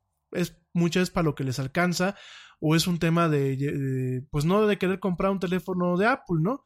Pero muchos pues jamás no actualizan sus teléfonos en la vida porque pues, ni le saben. Entonces, digo, perdónenme, no se me ofendan, pero es una, es una verdad. O sea, realmente eh, la cantidad de usuarios eh, que no, no, tienen ni siquiera un mínimo nivel de expertise en el tema de, la telefonía móvil, pues es muy amplia, ¿no? Sobre todo en países como México. Entonces, muchas veces, ¿qué es lo que hacen? Ay, mi teléfono me dijo que se actualizaba, no lo quise actualizar. Porque como para qué. Y vemos teléfonos que son verdaderos eh, problemas de seguridad, no solamente para el usuario, sino para las empresas. Hay que recordar que muchas empresas permiten que el usuario maneje su información personal y la información de la empresa en un teléfono. Y bueno, se vuelve ahí un tema que ya en su momento platicaremos. Pero regresando al tema de Huawei y Google, ¿qué pasa? Los teléfonos que ya están en el mercado, es decir, los teléfonos que están en las tiendas ahorita eh, en espera de ser vendidos o en, los operadores, no les pasa nada. Los teléfonos que van llegando, los cargamentos de teléfonos nuevos, son los que pueden llegar a tener algún problema. Y de hecho, ahorita lo que se está planteando es que Huawei va a acabar con los contenedores que ya tiene comprometidos y va a tomarse un momento para ver, pues, qué pasa con los teléfonos nuevos, porque en teoría no tienen licencia eh, ustedes me pueden decir, bueno, ¿pueden saltarse la regla? Pues sí, podrían, pero eh, Google puedes activarlo a nivel de servidor y dejar los teléfonos prácticamente sin operar. Entonces, en este llegará un momento en que Huawei tenga que empezar a instalar o bien un sistema operativo Android basado en el AOSP o bien un sistema operativo directamente diseñado por Huawei, que ya hay muchos rumores, eh, por lo menos llevamos dos años escuchando rumores de que Huawei eh, estaba diseñando un, sistema operativo para poder competir con Android en caso de que nunca se abriera la, puerta a Google en China o en caso de que hubiera en algún momento una guerra comercial, pues principalmente desde la llegada de Donald Trump, ¿no? Entonces, los teléfonos actuales Mm, activados y sin activar que están alrededor del mundo no van a ser inmediatamente impactados por esta decisión. Sin embargo, la actualización de estos teléfonos, así como teléfonos nuevos que puede producir Huawei, están en duda. Es la parte de que qué va a pasar con estos teléfonos. Eh, Google directamente comentó que va a seguir permitiendo durante un tiempo limitado el que la parte de Google Play y las protecciones de seguridad de Google Play Protect funcionen todavía en los dispositivos Huawei. ¿Por cuánto tiempo? ¿Quién sabe? Pero todavía está habilitado. La licencia temporal que expidió la Secretaría de Comercio va a permitir que durante tres meses, eh, bueno, pues se llegue a un acuerdo, se llegue a un acuerdo entre ambos países con el tema del comercio y que esta prohibición, pues de alguna forma, no entre en efecto. O bien va a permitir que las empresas involucradas pues tomen las decisiones correctas, ¿no? O tomen decisiones de contingencia. Aquí la cuestión es, eh, no sabemos todavía de qué forma va a afectar las integraciones de Android eh, sobre las cuales Huawei depende.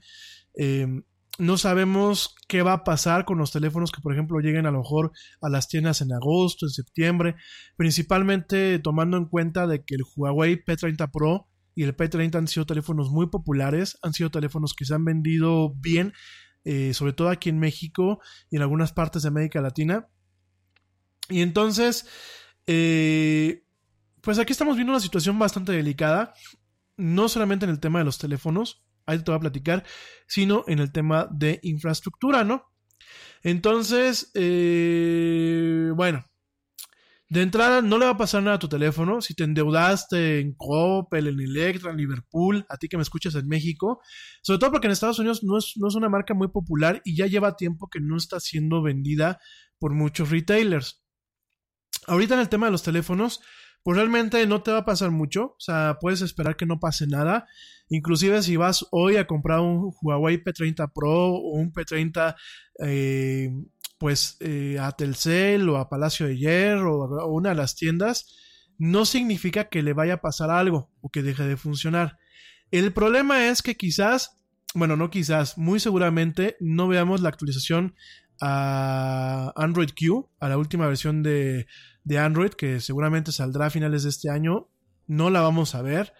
Eh, probablemente nos veamos que no haya correcciones rápidas, sobre todo en vulnerabilidades de lo que se le conoce como Zero Day o día cero. Entonces, digo, ya de por sí Android tiene muy mala reputación en ese tema, sobre todo por el tema de la fragmentación. Pues ahora lo vamos a ver más en estos teléfonos. Muy seguramente en algún momento el problema es que veamos que no hayan versiones nuevas de eh, software, o sea, de aplicaciones para este tipo de teléfonos. ¿Por qué? Porque en el momento en que ya no puedan utilizar la tienda, miren, mucha gente le echa mierda a Apple por la App Store. Porque dicen que, bueno, pues que está abusando de su posición preponderante, que no permite que otras tiendas funcionen, que cobra mucho, etc., ¿no? Pero la App Store solamente es en, si nos vamos a un tema estructural y si nos vamos a hacer un análisis de cómo funciona iOS, es una forma de distribución de software. Tiene algunos servicios, pero no son servicios básicos del sistema operativo. ¿Cuál es la cuestión? Bueno, Aquí pues dependes de la App Store para instalar eh, aplicaciones si no utilizas los métodos corporativos o no utilizas otro tipo de métodos que solamente están disponibles para grandes organizaciones o para desarrolladores, ¿no? Pero como tal, la App Store es un componente del sistema operativo y no es un componente crítico. De hecho, me ha tocado ver en algunas empresas la App Store desactivada solamente funcionando un App Store empresarial para que los iPhones solamente le puedas poner las aplicaciones que la empresa creó y que tienen autorizada. Son muy pocos los casos, pero me ha tocado verlos. Hay iPhones que no parecen iPhones. Pero bueno, en el caso de las últimas versiones de Android, existe algo que se le conoce como Google Play Services. Google Play Services son componentes del sistema un poco más críticos. Hay la parte de Protect, que es como una especie de antivirus. Hay una parte eh, de validación de dispositivos. Hay una parte de eh, provisionamiento, tanto para operadores como para grandes empresas. Cuando hablamos de provisionamiento es yo la capacidad de cargarle software al aparato de forma automática y de monitorearlo, sobre todo pues en algunas empresas en donde pues yo quiero que el teléfono que tú tengas esté totalmente monitoreado y solamente tenga las aplicaciones que yo como administrador de empresas he autorizado, ¿no? Hay algunas cuestiones inclusive de validación para ciertos servicios de Google.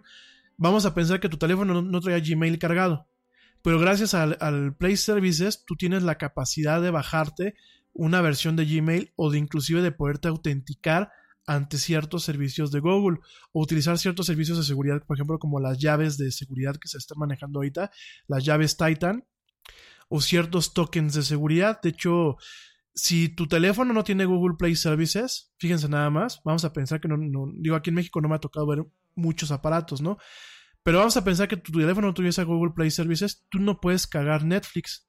Aunque tú te bajes el APK, que es la aplicación como tal, el paquete de aplicación, el, el paquete verifica que esté cargado servicios y si no está cargado, y si no está cargado ciertas librerías especializadas, no se carga la aplicación de Netflix por un tema eh, de evitar la piratería. Y hay varias aplicaciones que cuando ven que no está estos módulos este, instalados o estas librerías, no se cargan o no funcionan como deberían. Entonces, pues aquí estamos viendo realmente que se le está imponiendo un bloqueo a Huawei, un, bloqueo operativo. Porque hay que reconocer que en el, en el tema de, de, los teléfonos móviles sí depende, sí depende totalmente de lo que es Android. Y miren, yo hace mucho tiempo les dije que era un peligro depender de, Google como un, como un sistema para dispositivos móviles. Cuando mucha gente se alegró de que Windows Phone fallara, de que realmente no funcionó, yo, lo, yo sí comenté que me parecía que era muy peligroso solamente contar con dos plataformas. Una totalmente, entre comillas, abierta, que, que de todos modos sigue siendo controlada por una empresa, que es Android, y la otra que es totalmente cerrada, que es iOS.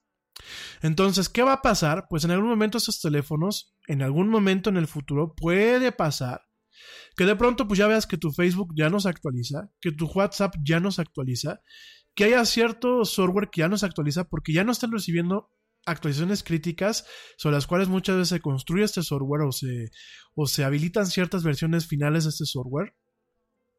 Vamos a pensar que eh, Facebook para una versión nueva pues requiera de ciertas librerías que ya no estén disponibles en versiones pasadas de Android. Entonces, pues puede pasar que de pronto empecemos a tener una plataforma dentro de esos teléfonos que se empieza a quedar obsoleta. Eh, puede pasar que en algún momento se vuelvan esos teléfonos ciudadanos de tercera clase en los ecosistemas digitales. Puede pasar que empiecen a perder soporte y puede pasar que realmente en algún momento eh, Huawei para poderle dar soporte a sus clientes pues empieza a manejar versiones de software o empieza a manejar inclusive software alternativo en donde no encontremos todo el software que nosotros tenemos, ¿no? Y aparte viene una, una pues viene una diatriba, ¿no? vamos a pensar que Huawei saca su propia plataforma, ¿no? Su propio sistema operativo.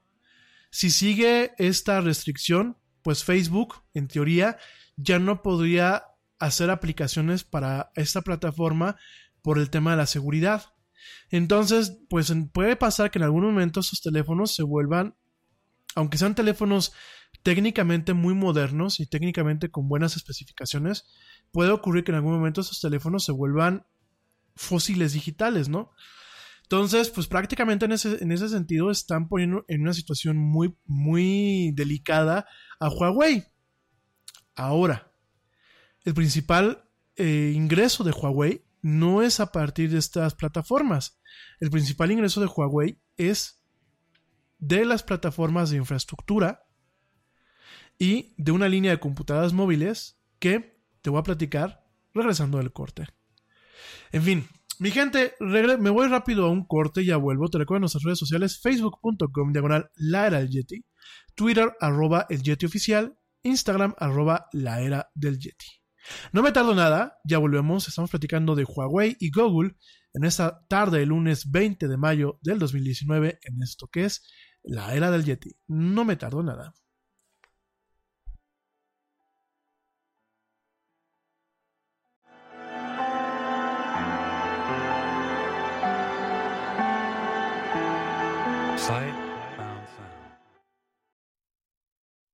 Yo, check this out. Este corte también es moderno. No te vayas.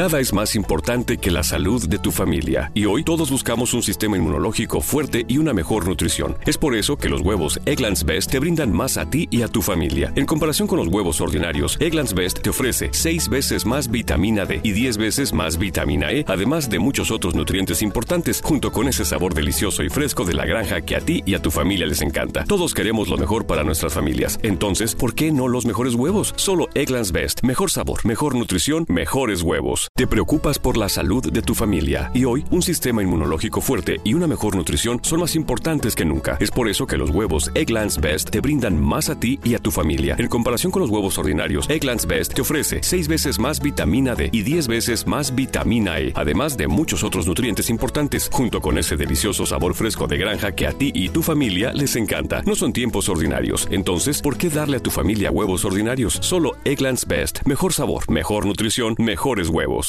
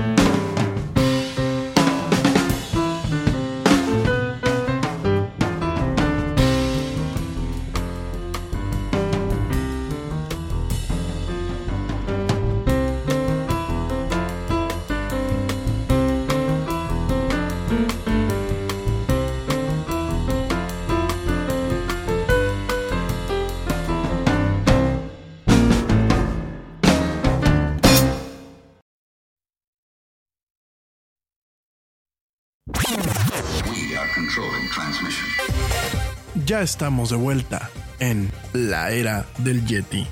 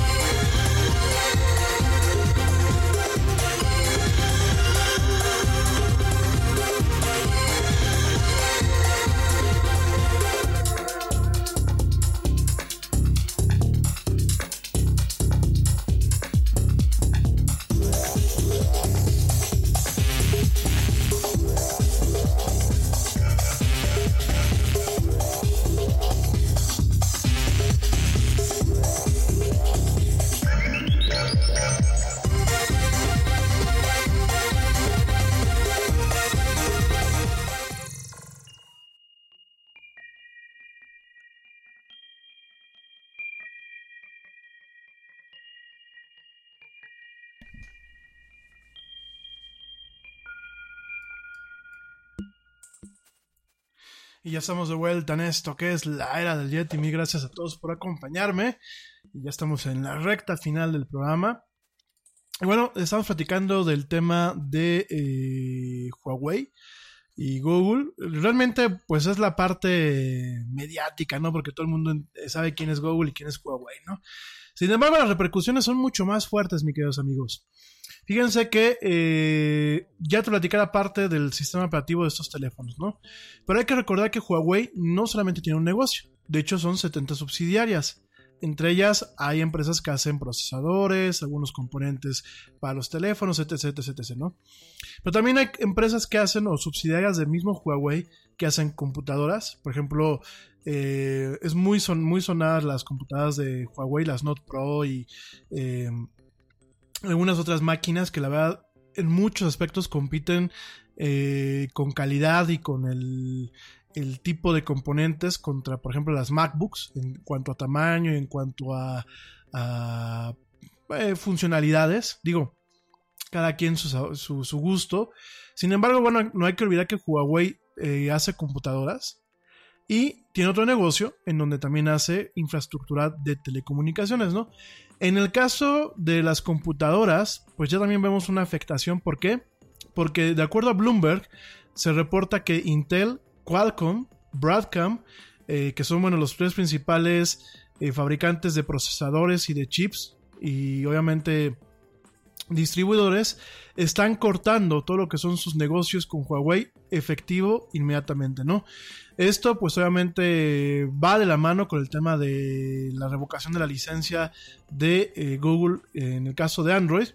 Y eh, pues esto es bastante, bastante crítico porque de acuerdo a las fuentes de Bloomberg, empleados alrededor de las principales fabricantes de procesadores han sido informados que sus compañías van a congelar todos los acuerdos de eh, proveedor que se tenían con Huawei hasta nuevo aviso, ¿no? Intel, en el caso de Intel, bueno, pues provee a Huawei con chips para servidores, fíjense nada más. Huawei hace servidores y Huawei hace ciertos blades o ciertas cuchillas para los data centers, principalmente para aquellos que van en el tema de telecomunicaciones. Ahorita te voy a platicar una cosa, ¿no? Y procesadores para su línea de laptops. Mientras que eh, Qualcomm va a dejar de venderle modems y procesadores secundarios para los teléfonos de eh, Huawei. Hay que recordar que, cada teléfono tiene diferentes componentes, la memoria, el procesador.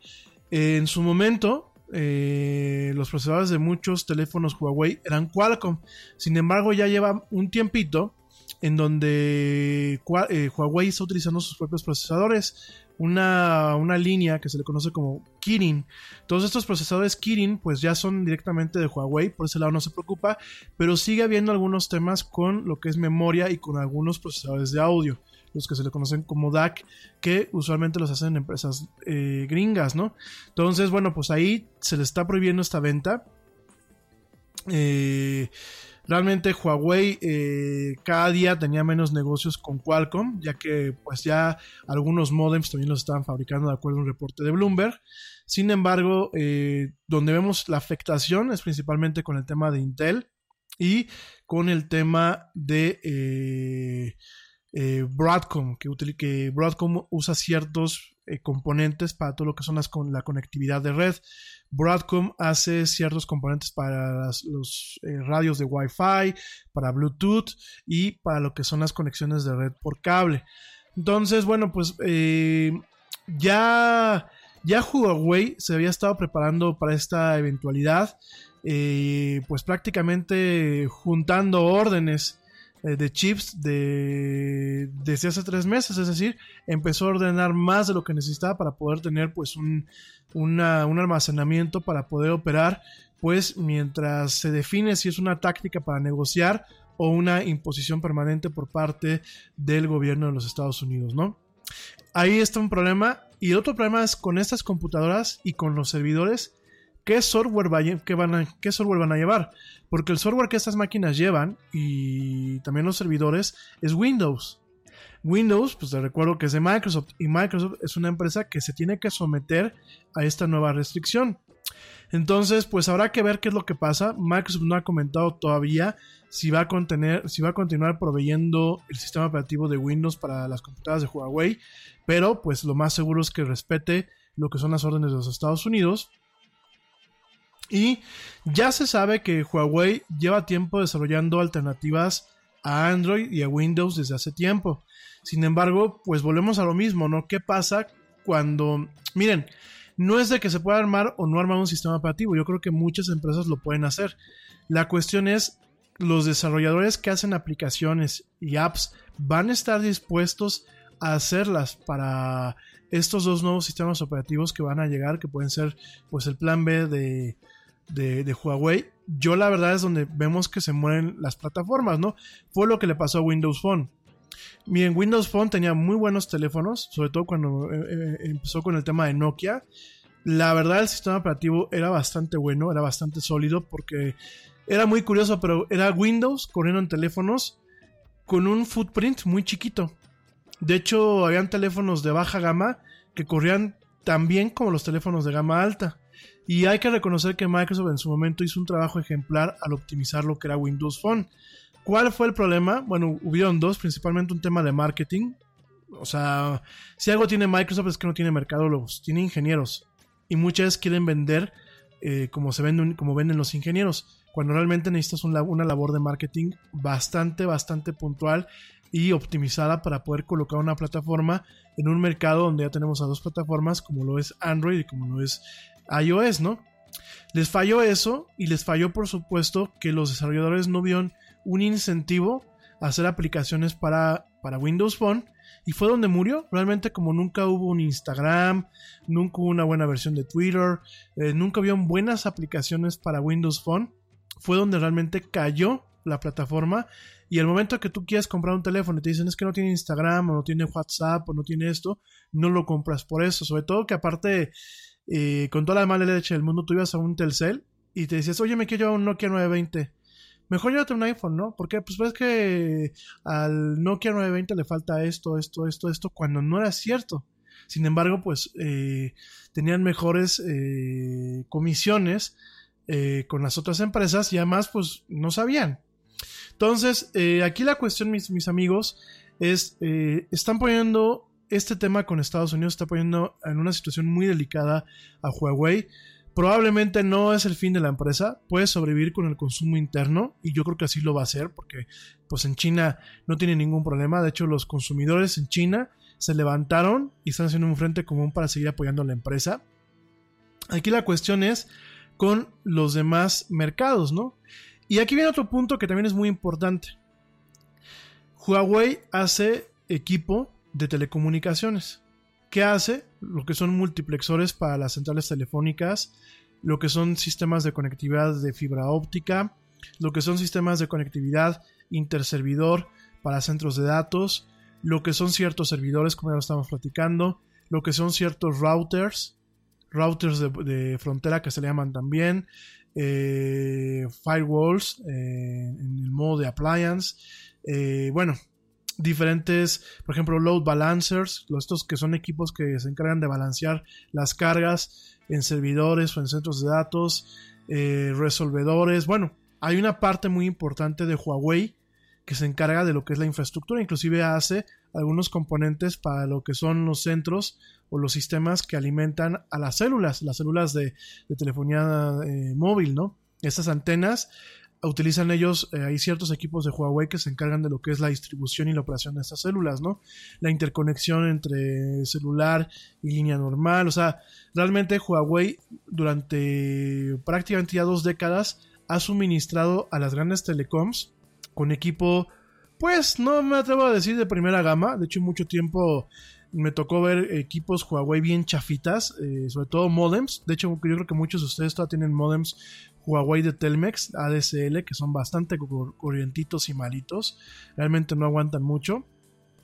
Pero todo eso lo hacía Huawei. Y, este, y aquí tenemos un problema. Muchos de estos aparatos y muchos de estos componentes dependían de software y hardware americano.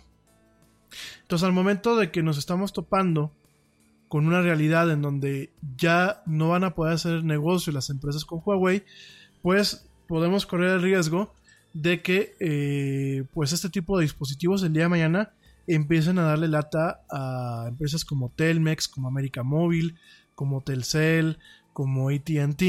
De hecho, ATT aquí en México es uno de los principales consumidores de lo que es la parte de infraestructura de Huawei. Déjame te lo platico.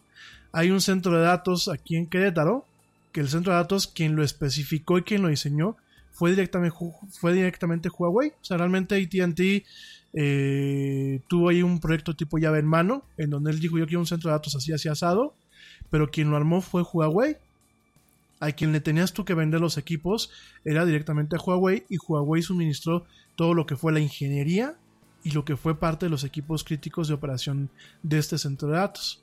Entonces, ¿qué pasa? Muchos de estos sistemas tienen procesadores, por ejemplo, de Qualcomm, eh, tiene de Broadcom, sobre todo en el tema de telecomunicaciones, tienen sus sistemas de soporte de Broadcom y tienen sistemas de soporte también de Intel. ¿Qué va a pasar si el día de mañana estos, estos sistemas empiezan a fallar? Que no van a haber refacciones. Los mismos modems, bueno, ya sabemos que los modems de Huawei son prácticamente desechables, ¿no? Algunos de ellos estaban ensamblados por Huawei, pero tenían componentes de Broadcom. Seguramente los nuevos, pues serán obviamente con componentes que, hace la, que, haga la misma empresa. Pero mientras sí puede poner en un tema bastante delicado. Muchas de las actualizaciones de software interno, si bien la mayoría están basadas en, software de código abierto o en software propietario de Huawei, habían por ejemplo algunas versiones del software para modems que tenían componentes directamente de empresas como, eh, como Intel, componentes de software, ni siquiera de hardware, componentes de software o ciertas licencias en patentes, por ejemplo, de HP, de Texas Instruments. Eh, ah, ese es otro, otro factor muchos de los componentes de ADSL actualmente requieren de ciertas patentes que tienen Texas Instrument, que es una empresa norteamericana de, semiconductores, ¿no? Entonces ahí también puedes tener una caída. ¿Qué va a pasar cuando esas licencias queden, queden sin efecto? Por ley, pueden desactivar o pueden mandar actualizaciones que desactiven ese tipo de componentes, ¿no? Entonces la situación es bastante delicada. Mucha gente empezó, ah, pues aquí en México no pasa nada y aquí vamos a seguir comprando a los chinos para no comprarle a los, a los, este, ¿cómo se llama? A los yankees y no sé qué. Sí, o sea, todo parece muy simple, pero realmente los temas se vuelven muy complejos, ¿no? Y con más cuando hablamos ya de un mundo totalmente globalizado. Entonces, lo que estamos viendo aquí es una realidad bastante, bastante crítica en donde pues realmente eh, nos podemos topar con una cuestión en donde pues ya no es tanto si nosotros los consumidores queremos seguir o no apoyar una empresa, sino que nos quedamos en una alternativa más, una alternativa de bajo costo en muchas cuestiones. Eh, realmente, pues Huawei maneja mucho equipo de bajo costo, maneja mucho equipo competitivo y realmente ahí nos podemos topar con una situación en donde inclusive cierto tipo de telecomunicaciones normales se van afectadas por un periodo de transición en lo que se compra o se renueva el equipo eh, de otras empresas que no sean o que no estén involucradas en esta cuestión, ¿no? Digo, yo no sé, la verdad, este, por ejemplo, eh, Telmex, pues ya aquí en México, en el caso de las terminaciones de, de fibra óptica, ya mucho el equipo ya no es Huawei, ya es equipo de Nokia, ¿no? De Nokia o de, o de, ¿cómo se llama? O de Fujitsu, ¿no? Pero igual en su momento, pues sí, hay mucha todavía mucha terminal de fibra óptica y mucho modem de ADSL que sigue siendo de Huawei. Que por supuesto, eh, Telmex tendrá la obligación de cambiarlos en su momento por lo que, por lo que en su momento tenga, ¿no? No, no significa que, que por eso pues, se te va a descomponer el día de mañana el router y no te lo van a cambiar, ¿no? Y aunque ya sabemos que Telmex pues, le pone muchos pretextos para cambiarte los aparatos, ¿no?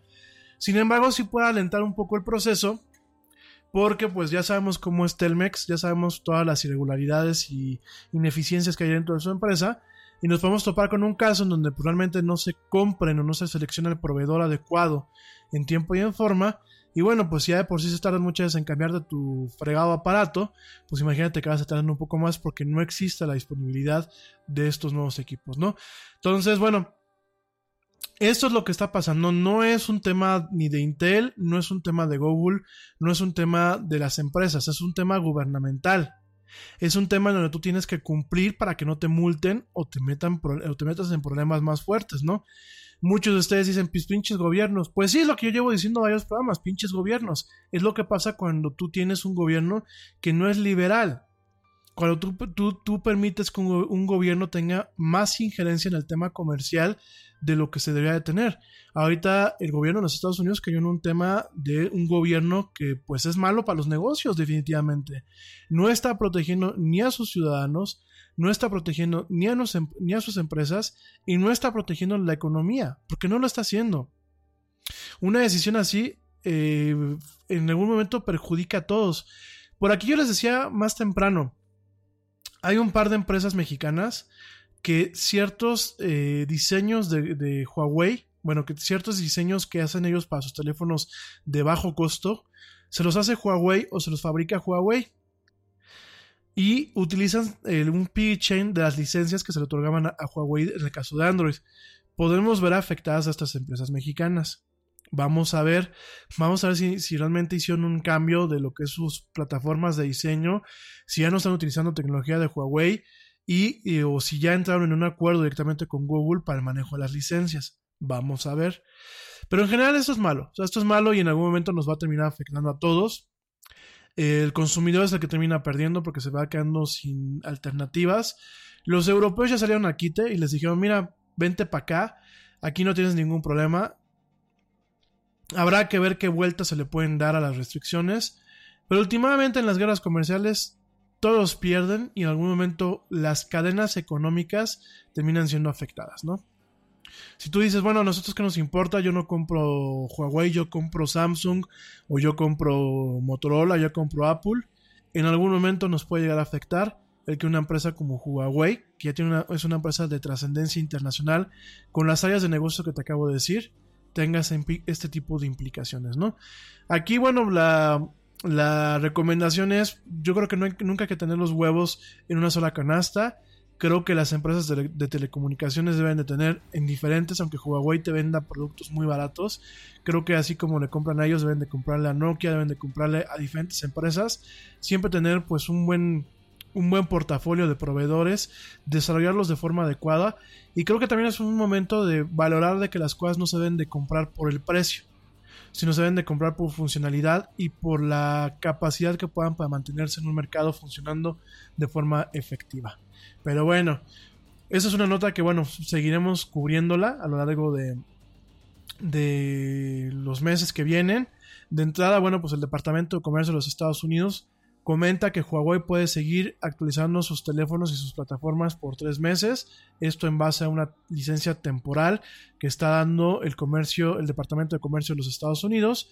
Esta licencia se vence el, el 19 de agosto y bueno, pues le permitirá eh, mantener a Huawei su equipo de redes existente, de parchar todo lo que son sus vulnerabilidades existentes y pues realmente de permitir que las operaciones continúen tanto para lo que son los usuarios de dispositivos móviles de Huawei allá en Estados Unidos y a nivel mundial, como para aquellos usuarios de banda ancha rural. Fíjense, los Estados Unidos lo están contemplando de esta forma. Hay empresas, ya te lo acabo de decir, como ATT, como eh, Verizon, que tienen eh, sistemas de Huawei operando para poder llevar eh, conectividad de banda ancha a entornos rurales, ¿no? Muchas veces el cable no llega, entonces utilizas ciertos sistemas de radio para poder llevar internet a esos lugares, ¿no? Entonces, fíjense nada más las consecuencias, ¿no? En el momento en que se acabe esta licencia temporal, pues ¿quiénes van a ser los afectados? Van a ser los granjeros y van a ser aquellas personas que viven en entornos rurales y que la única forma que tienen de comunicación a través de datos y de voz es utilizando estos sistemas que en su momento se volvieron factibles de implementar o de desplegar. ¿Por qué? Porque los sistemas de Huawei, de Huawei pues, eran más económicos que, por ejemplo, los sistemas de Motorola o los sistemas de otras empresas, ¿no? Entonces, bueno, pues vamos a ver qué pasa de aquí al 19 de agosto. Lo que sí está claro es que a pesar de que esto puede ser pues una charada para que eh, China negocie con los Estados Unidos de la forma en la que pues ellos esperan, lo que sí es que puede dañar severamente a los consumidores, puede dañar severamente las relaciones y aunque el día de mañana esto se acabe y sea no solamente una charada, pues porque tengan en cuenta que los chinos no van a perdonar. ¿eh? O sea, yo creo que no es que sean vengativos y en los negocios eh, no existe el tema de las venganzas. Sin embargo, yo sí creo que van a quedar las relaciones muy afectadas. Yo sí creo que um, en cualquier momento los chinos le van a pasar la factura a los Estados Unidos cuando menos se lo esperen y cuando menos lo necesiten. Y por supuesto, pues el tema del comercio internacional quedará un poco más viciado y más turbio a partir de estas guerras comerciales que pues los Estados Unidos han estado eh, lanzando en contra de diferentes socios comerciales, porque no somos adversarios. Fíjate que me gusta mucho cómo los gobiernos populistas manejan el término, siempre dicen adversarios, ¿no? Cuando realmente son, son entidades que tienen intereses diferentes o información diferentes a la de ellos. En fin, pues así va la historia de la guerra comercial entre China y Estados Unidos y bueno, pues cómo se va comportando el tema de lo que es Google, cómo se retiró la licencia de Google para el tema de Android en estas plataformas. En fin, bueno, oigan, me voy a otro tema un poco más, este, más puntual, miren, ya son 10 para las, no, ya son las 9 y 5, ya vamos a acabar el programa, dejo pendiente la plática de Game of Thrones para el miércoles que va a estar por aquí Pablo, ya el miércoles lo platicamos con un poquito más de calma, déjame te digo rápidamente que ya está disponible una versión de prueba del el navegador Edge de Microsoft para Mac, eh, te recuerdo que eh, actualmente Edge está siendo construido bajo la, bajo la plataforma de Chromium, que es esta plataforma eh, creada por Google, es la plataforma open source que alimenta lo que es un navegador Chrome, el proyecto Chromium. Y bueno, pues ya está disponible esta versión para macOS. yo la he estado probando, la verdad es, jala muy bien, jala muy rápido, me parece que es una alternativa a Safari, una alternativa a Chrome, una alternativa a mismo Mozilla. Pero bueno, pues tú ya me, ya me lo dirás. Pruébala, eh, chécala y bueno, pues ya está disponible. Y déjame te comento rápidamente, déjame te comento que hace un par de semanas, bueno, sí, vamos a platicar de esto y mañana platicamos de todos los demás que se, pendientes que se nos quedaron, por ejemplo el tema de Game of Thrones. Déjame te cuento que eh, hace un par de semanas se detectó una nueva eh, vulnerabilidad en los procesadores de Intel. Esta vulnerabilidad, bueno, pues continúa junto con lo que es Spectre y Meltdown, que se descubrió en el año pasado. Estas son vulnerabilidades en los procesadores y, son vulnerabilidades que se dan como parte de la arquitectura de estos procesadores. Y en este caso, bueno, pues eh, el año pasado fue un año crítico porque, bueno, prácticamente todos los procesadores que utilizan la arquitectura de Intel se vieron afectados, tuvieron que hacer algunas correcciones en software que eh, le pegaron ligeramente al rendimiento de muchas máquinas. Eh, tanto proveedores como Mac, como, eh, como, Apple en el caso de Mac, como Microsoft en el caso de Windows, como en el caso de Linux y mismo Intel, tuvieron que saltar algunas actualizaciones para todo lo que es el software de Windows y de estas máquinas. Y bueno, pues directamente tuvimos algunos temas al respecto en, en torno a estos, estas crisis y estas vulnerabilidades. Fue un tema bastante crítico el año pasado. Y eh, este año, bueno, se descubrieron un par más directamente en lo que es el hardware de Intel, en los procesadores de Intel. En este caso se le llaman, bueno, se encontraron tres vulnerabilidades. Eh, una se llama Zombie Load o carga zombie, la otra se le llama Fallout y la última se le conoce como Riddle. Son tres vulnerabilidades, la principal es Zombie Load, que eh, su nombre técnico se le conoce como eh, sampleo de datos de microarquitectura. Y miren, no voy a entrar en muchos detalles. Aquí el tema. El tema es que muchos procesadores de Intel manejan varios núcleos. Ya, lo, ya algunos de ustedes lo saben. ¿Qué es un núcleo? Bueno, para entender qué es un procesador. Un procesador tiene diferentes componentes dentro de lo que es el silicio, dentro de lo que es el, el material más eh, esencial del microprocesador, todo lo que es el diseño eléctrico. Y esos, estos componentes, pues es dentro de lo que es un procesador central, encontramos lo que es la unidad lógica, unidad lógica matemática. A ver, déjame te digo cómo es, porque te lo iba a decir de memoria, pero ya no me acuerdo exactamente cómo son. Pero bueno, vemos un procesador que tiene diferentes componentes. Eh, es la parte medular de una computadora. Dentro de ahí vemos lo que es la el procesador principal y encontramos lo que es la unidad de procesamiento, la unidad de control, la unidad matemática, aritmética lógica o matemática, o matemática lógica y lo que es el control de la memoria o los registros, ¿no? Digo, dependiendo de la base, pero principalmente son tres componentes, ¿no? La unidad de control, la unidad de procesamiento y la, unidad eh, matemática lógica. Nada es más importante que la salud de tu familia y hoy todos buscamos un sistema inmunológico fuerte y una mejor nutrición. Es por eso que los huevos Egglands Best te brindan más a ti y a tu familia. En comparación con los huevos ordinarios, Egglands Best te ofrece 6 veces más vitamina D y 10 veces más vitamina E, además de muchos otros nutrientes importantes, junto con ese sabor delicioso y fresco de la granja que a ti y a tu familia les encanta. Todos queremos lo mejor para nuestras familias. Entonces, ¿por qué no los mejores Solo Egglands Best. Mejor sabor, mejor nutrición, mejores huevos. Nada es más importante que la salud de tu familia. Y hoy todos buscamos un sistema inmunológico fuerte y una mejor nutrición. Es por eso que los huevos Egglands Best te brindan más a ti y a tu familia. En comparación con los huevos ordinarios, Egglands Best te ofrece 6 veces más vitamina D y 10 veces más vitamina E, además de muchos otros nutrientes importantes, junto con ese sabor delicioso y fresco de la granja que a ti y a tu familia les encanta. Todos queremos lo mejor para nuestras familias. Entonces, ¿por qué no los mejores huevos? Huevos. Solo Egglands Best. Mejor sabor, mejor nutrición, mejores huevos. De ahí, bueno, pues son tres componentes de todos los procesadores. Eh, todo eso se hace en un circuito integrado. Para eso hay diferentes tipos de, de control, diferentes tipos de trabajo.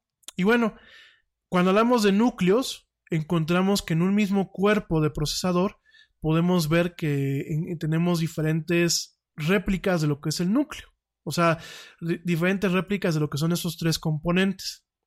Los últimos procesadores es lo que tienen. Tienen eh, diferentes copias de cada uno de estos aspectos que de alguna forma forman los núcleos.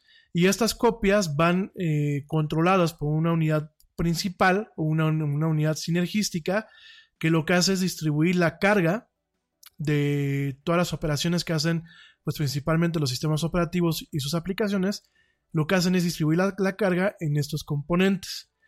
Para poder hacerlos mucho más rápidos y más optimizados y más eficientes, Intel creó una tecnología que se le conoce como hyperthreading. Usualmente cuando hablamos de threads es, eh, son hilos, es decir, es... Eh, a ver, un procesador cuando tú le dices quiero que hagas esto, genera un hilo. Un procesador puede manejar muchos hilos al mismo tiempo, pero solamente puede ejecutar uno solo a la vez. Digo, eh, sí, hay el tema del multitasking, hay diferentes tipos de tecnologías, pero usualmente cada núcleo de procesador o cada procesador lógico puede ejecutar un hilo solamente un hilo a la vez. Es decir, yo tengo abierto una aplicación que a lo mejor necesita 10 hilos. Los 10 hilos están cargados en memoria y, el procesador sabe que tiene 10 hilos, pero solamente le da, en el momento de procesamiento, solamente le da eh, capacidad por núcleo a uno. Háganse de cuenta que Photoshop eh, tiene un hilo. Entonces, eh, los procesadores tienen un reloj y cada ciclo del reloj ejecuta una instrucción diferente de cada hilo. Es decir, no puede ejecutar varias instrucciones al mismo tiempo de diferentes hilos. ¿Qué es lo que pasa? Bueno, surgen los, los procesadores que tienen varios, varios núcleos y bajo la tecnología Hyperthreading, cada núcleo permite manejar dos hilos al mismo tiempo.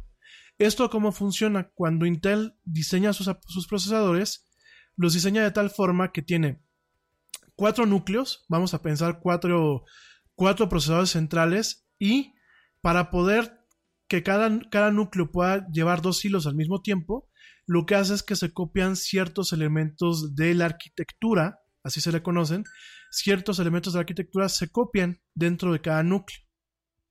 No todo el procesador como, como si fuera un núcleo más, sino ciertos elementos muy básicos de lo que es la arquitectura. Eh, hay que recordar que cada procesador tiene su, propia arquitectura. Eh, se copian estos elementos y se ponen en cada, en cada núcleo. De tal forma que para los sistemas operativos y para las computadoras se ven como eh, un procesador lógico adicional. Por ejemplo, Windows en una máquina que tiene Hyperthreading, vamos a pensar una máquina que tiene cuatro núcleos, esa máquina Windows la ve como si tuviese ocho procesadores.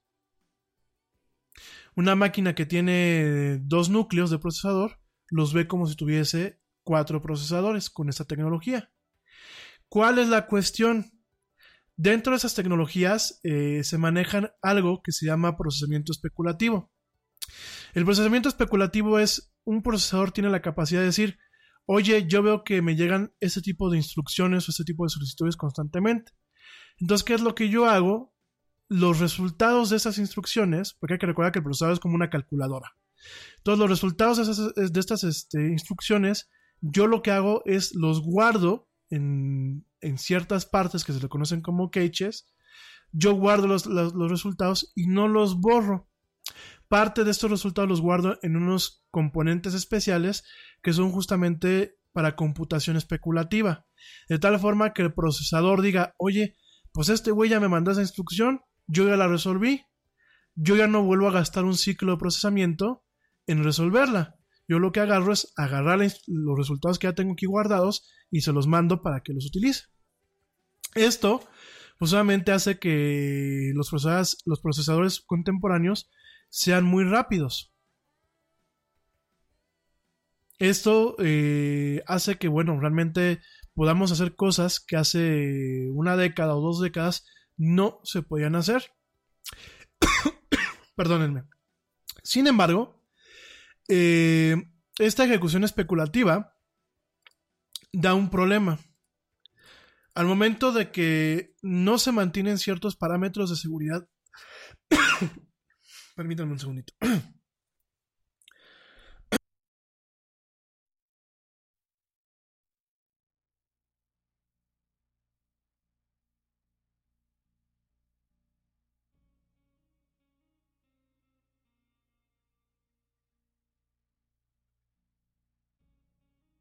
Ya, perdón, es que me andaba ahogando, me estaba quedando sin saliva y al mismo tiempo me estaba ahogando, ¿no? Perdón. Entonces, ¿qué pasa con esto? esta ejecución especulativa eh, hace que los procesadores sean muy rápidos, pero tienen un problema de seguridad en la parte que es el hyperthreading. Aprovechando que cada núcleo procesador puede tener dos hilos, eh, hay una parte que Intel no implementó de forma adecuada. ¿Por qué no la implementó de forma adecuada? Porque en aquel entonces, cuando diseñó la arquitectura de sus procesadores este, Intel Core, y le hizo algunos ajustes a lo que es la arquitectura eh, x86 y x64, que son las arquitecturas básicas de todas las PCs a nivel mundial, llámense Mac o llámense PCs de Dell o de HP o de etc. ¿Qué es lo que pasa? Eh, hay una vulnerabilidad en donde tú puedes generar, obviamente programándolo. tienes que ser un programador y tienes que ser un programador muy bueno, tienes que generar una forma en la que un hilo, un hilo de procesamiento, saque información de otro hilo sin que exista la autorización o la confianza previa. Es decir, vamos a pensar que uno de los hilos procesó lo que son eh, un análisis de sangre del Yeti.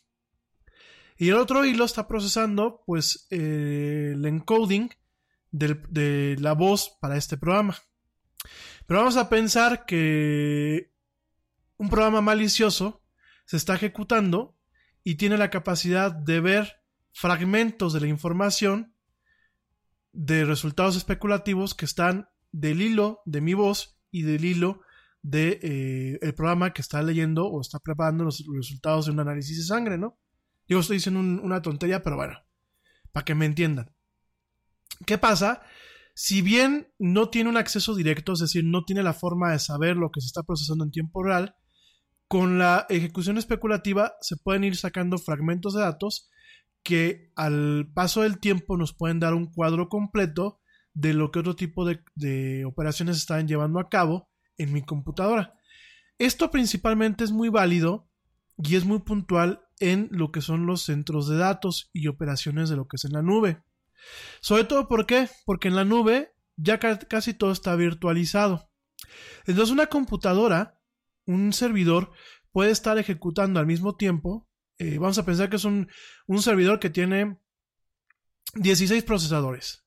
Y cada procesador tiene 8 núcleos. Y cada núcleo tiene dos hilos a través del tema de hyperthreading. Cada hilo, vamos a pensarlo, es una máquina virtual, es un contenedor. Entonces, por ejemplo, en un hilo está el servidor virtual que está suministrando la voz del programa del Yeti a toda esa gente. Y en otro hilo, en otro, en otro núcleo, bueno, en ese mismo núcleo, está la página web de alguien. Y en otro hilo de otro núcleo está otro, otro contenedor con otra página web y, en otro hilo de otro núcleo está a lo mejor un servidor que se encarga de atender ciertas aplicaciones. Vamos a pensar una aplicación puede ser Rappi, ¿no? La de comida. Entonces, ¿qué pasa? Yo llego, monto en una nube, monto una, un servidor virtual o una aplicación, pero mi aplicación es maliciosa. Y entonces empieza a snifar o a olfatear lo que está pasando en la misma máquina con los demás inquilinos.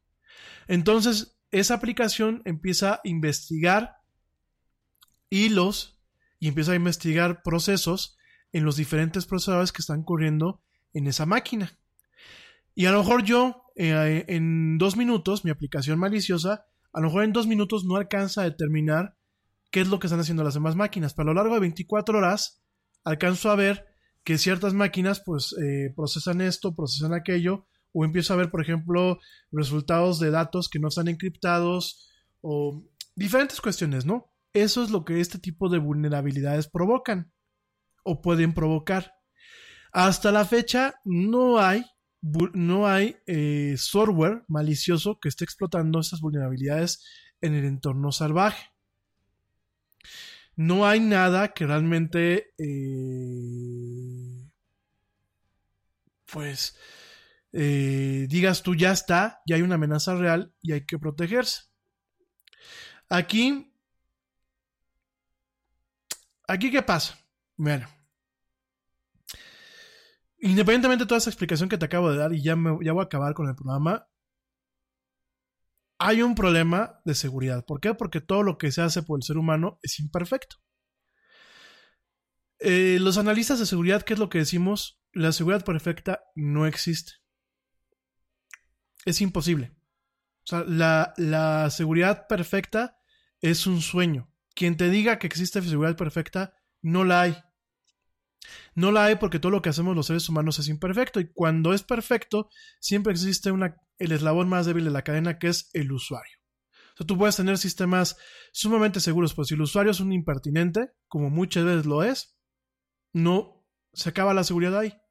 De hecho, muchos problemas de seguridad hoy en día son por el tema del phishing. Y por el tema del phishing, pues es directamente porque es un, acto de ingeniería social donde el usuario pues carece de conocimientos y mete la pata. Entonces realmente en el tema de seguridad informática, los analistas o los que nos consideramos analistas siempre caemos en un tema. Siempre decimos de que no existe la seguridad perfecta y siempre es analizar cuál es el riesgo y el nivel de amenaza. ¿Cuál es el nivel de riesgo y cuál es el nivel de amenaza, no? Nivel de amenaza, ¿cuál es? Cuando hablamos de nivel de amenaza es qué tan público o qué tantas eh, qué tanta visibilidad tienes o qué tan atractiva es tu información para que esta, esta información o estas redes puedan ser amenazadas. Y el nivel de riesgo es qué tantos eh, huecos tienes en tu seguridad, ya sean huecos en tu infraestructura informática, por software, por hardware, inclusive por infraestructura física o por el usuario. Y sobre eso, pues haces un análisis y dices, ¿te conviene hacer esto o no te conviene hacer esto? Las soluciones para mitigar esto radican en una actualización simple. Simple, pero no es tan simple. El problema es que eh, para poder salvar este tipo de correcciones hay que hacer ciertas modificaciones en el sistema operativo y en el microcódigo del procesador. Y todo eso, pues, afecta directamente lo que es el rendimiento de las máquinas que tienen estos procesadores. Intel, Intel dijo que en sus pruebas eh, se encontraba pues una disminución del rendimiento hasta el 9%, que es un chingo, perdónenme la expresión, en lo que son productos de consumo, como tus computadoras y las mías, y hasta el 20%, que es un friego en servidores. Eh, ¿Qué es lo que dice Intel? Pues lo puedes o no lo puedes aplicar. Eh, ¿Cómo se aplica? Parte con correcciones en el sistema operativo y diciendo al sistema operativo, pues tienes que prevenir que existan ciertas instrucciones que puedan dañar esto lo cual hace que hayan más ciclos de procesador y de alguna forma se pierda el rendimiento. Y la otra es apagando el tema de hyperthreading directamente, o sea, diciéndole al procesador no corras con este tema.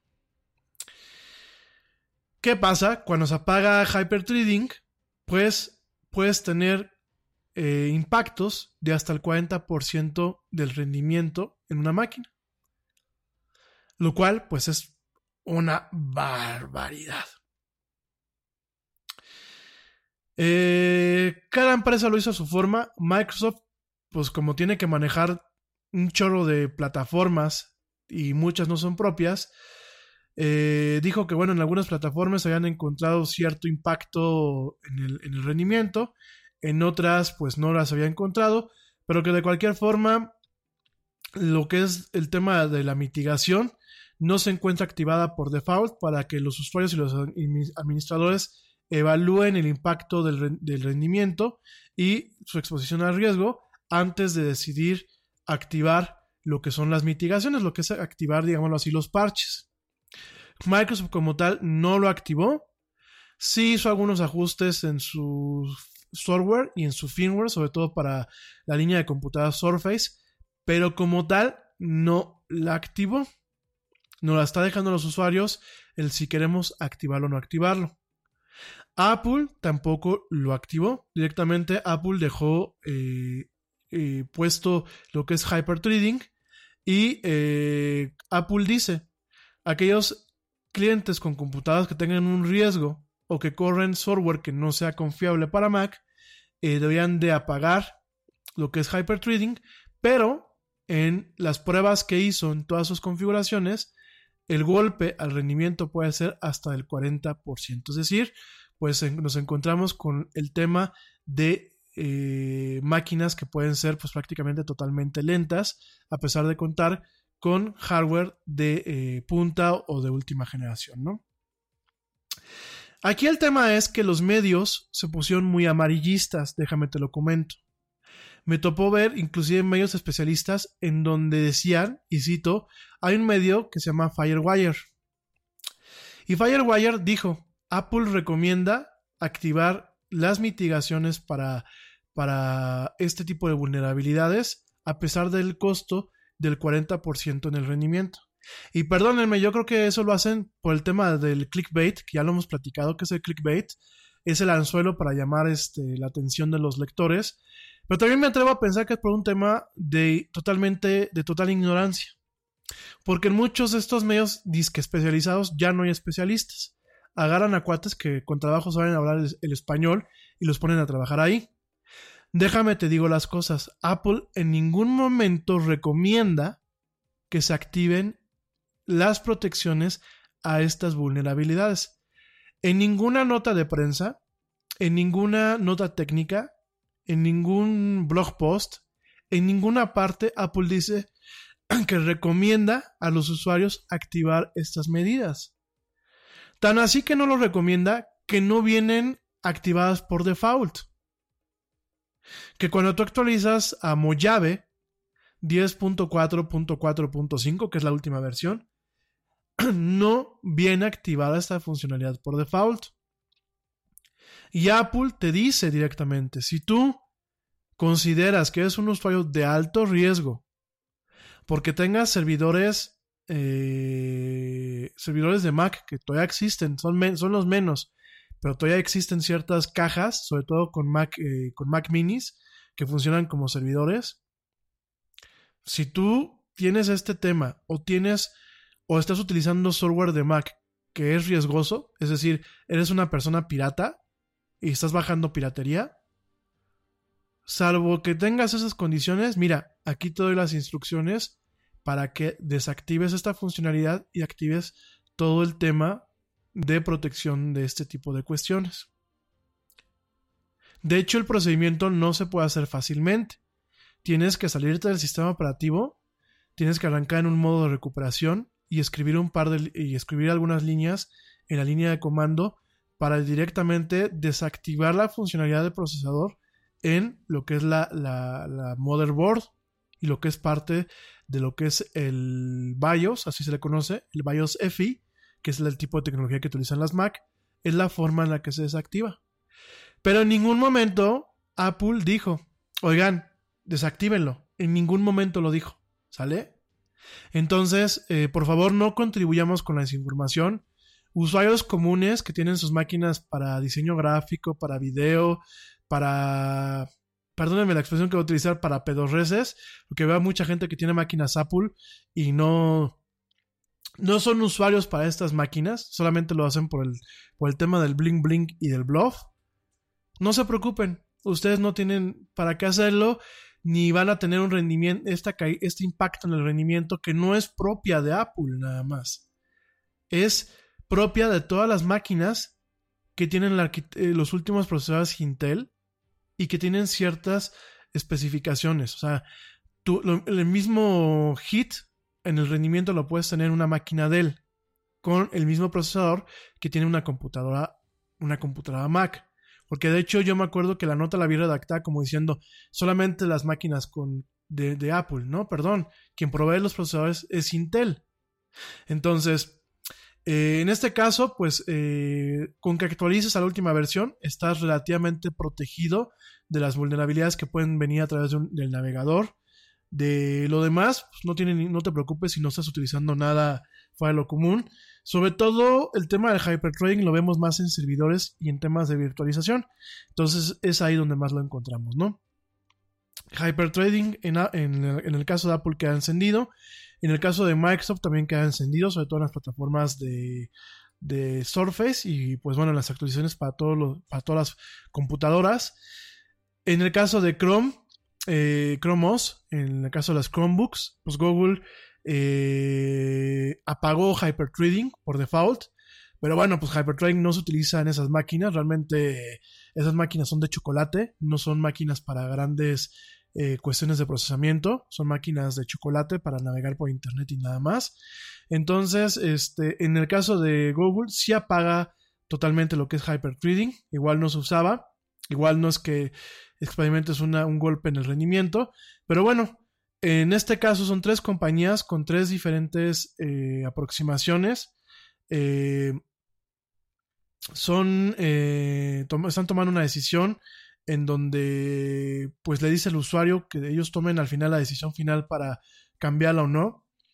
Realmente la gente que no sabe ni lo que es hypertrading no tiene que preocuparse por si está encendido o no está encendido eh, este, este tipo de tecnologías.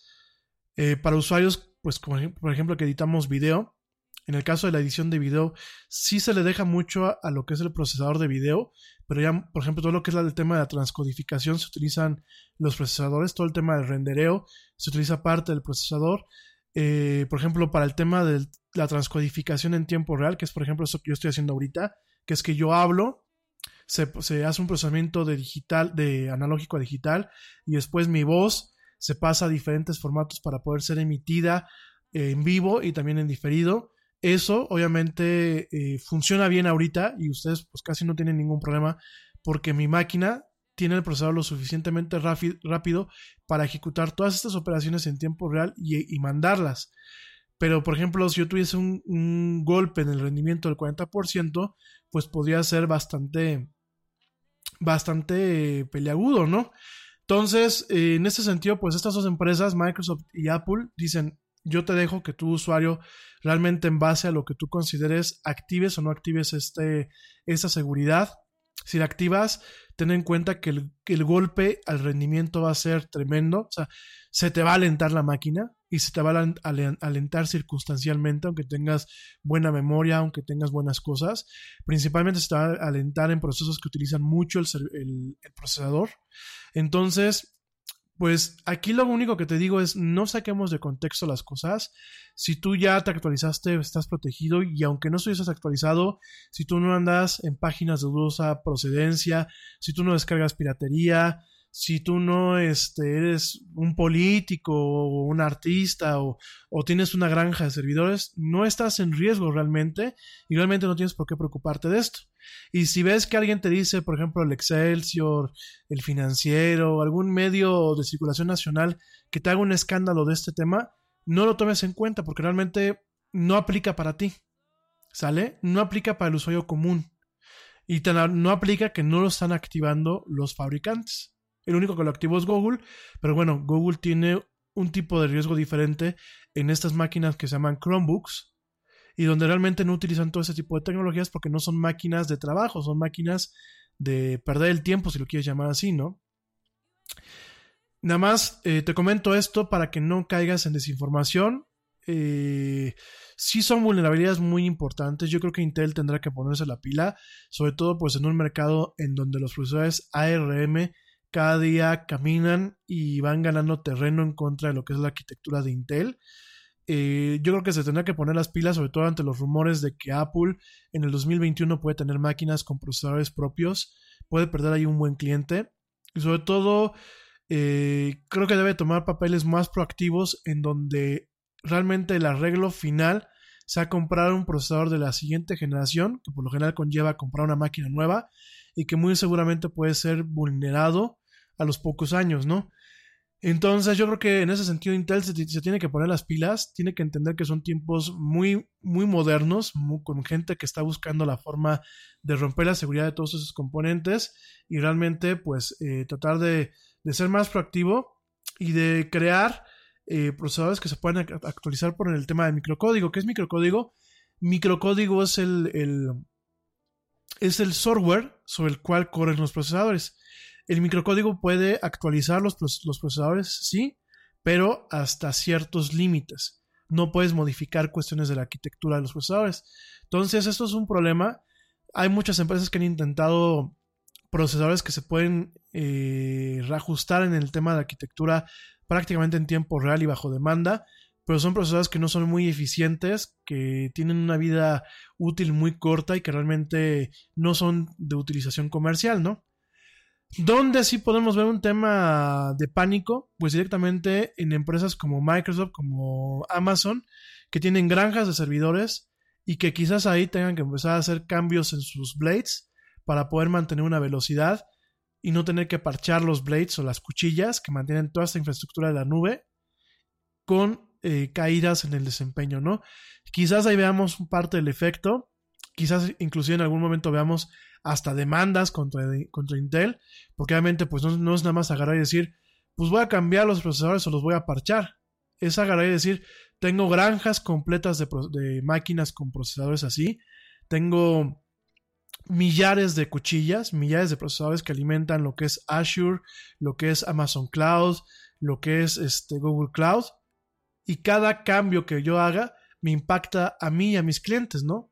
Entonces ahí es donde podemos ver una situación muy delicada. La vimos el año pasado, la vimos pues un tema de renuencia total por parte de estas empresas. Bueno, IBM también, por ejemplo, que aquí tiene eh, granjas de procesadores, Kia Networks, que es mexicana, pues todos ellos los notamos con mucha renuencia en parchar los sistemas por el impacto que ya tenían. Y pues ahora un parche más que se de alguna forma se vincularía a los parches del año- pasado. No sé, no sé en qué va a pasar, no sé qué realmente cuál es el impacto económico que pueda haber. Por supuesto, Intel, pues yo creo que debe estar muy preocupado en estos momentos. Al igual que Boeing, ya platicaremos de Boeing mañana con su chistecito de su software, que ya este, ha ocasionado que, que, eh, Boeing pueda entrar en algún momento en una, en una crisis por la falta de ventas y por la cancelación de contratos de sus aviones. Ya platicaremos en su momento. Y bueno, pues así es esto de la tecnología y esto es lo que pasa cuando realmente eh, se busca sacar eh, productos rápido por tratar de competir, por tratar de sangrar a los mercados y no se tiene el cuidado necesario para evitar todo ese tipo de cuestiones, ¿no? Y también mucho de esto se podría evitar si los usuarios estuvieran bien educados, pero muchas veces por las empresas, ni, ni las empresas ni los mismos usuarios realmente queremos educarnos en el buen uso de las nuevas tecnologías. Y bueno, pues obviamente muchas nos tienen que dar nuestro biberón, y nuestro biberón es en, en este sentido, no es, bueno, como el usuario no puede cuidarse, pues voy a poner algo que el sistema lo cuide, pero pues que obviamente le ocasione una pérdida de velocidad o de rendimiento, ¿no? Como los antivirus, ¿eh? Yo la verdad, a muchos de ustedes lo saben, yo no les recomiendo el tema del uso del antivirus, pero bueno.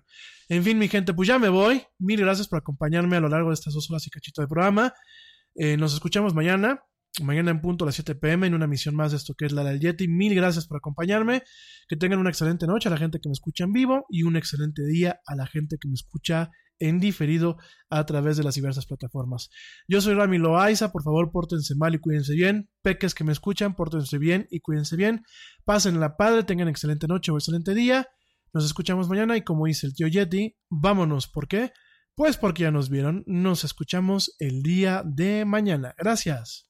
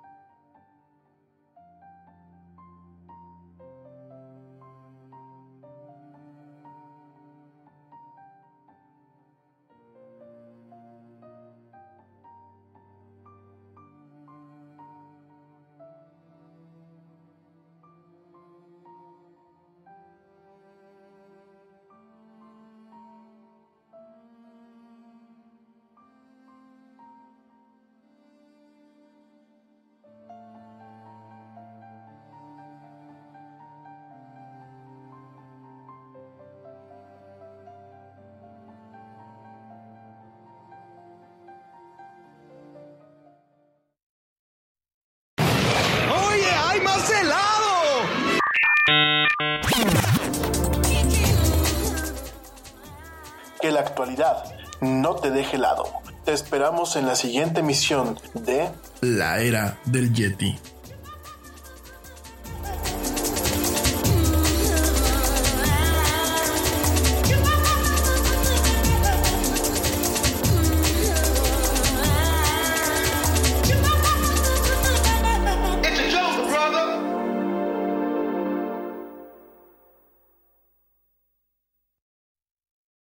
Nada es más importante que la salud de tu familia, y hoy todos buscamos un sistema inmunológico fuerte y una mejor nutrición. Es por eso que los huevos Egglands Best te brindan más a ti y a tu familia. En comparación con los huevos ordinarios, Egglands Best te ofrece 6 veces más vitamina D y 10 veces más vitamina E, además de muchos otros nutrientes importantes, junto con ese sabor delicioso y fresco de la granja que a ti y a tu familia les encanta. Todos queremos lo mejor para nuestras familias. Entonces, ¿por qué no los mejores huevos? Solo Egglands Best. Mejor sabor, mejor nutrición, mejores huevos. Te preocupas por la salud de tu familia y hoy un sistema inmunológico fuerte y una mejor nutrición son más importantes que nunca. Es por eso que los huevos Egglands Best te brindan más a ti y a tu familia. En comparación con los huevos ordinarios, Egglands Best te ofrece 6 veces más vitamina D y 10 veces más vitamina E, además de muchos otros nutrientes importantes, junto con ese delicioso sabor fresco de granja que a ti y tu familia les encanta. No son tiempos ordinarios, entonces, ¿por qué darle a tu familia huevos ordinarios? Solo Egglands Best. Mejor sabor, mejor nutrición, mejores huevos.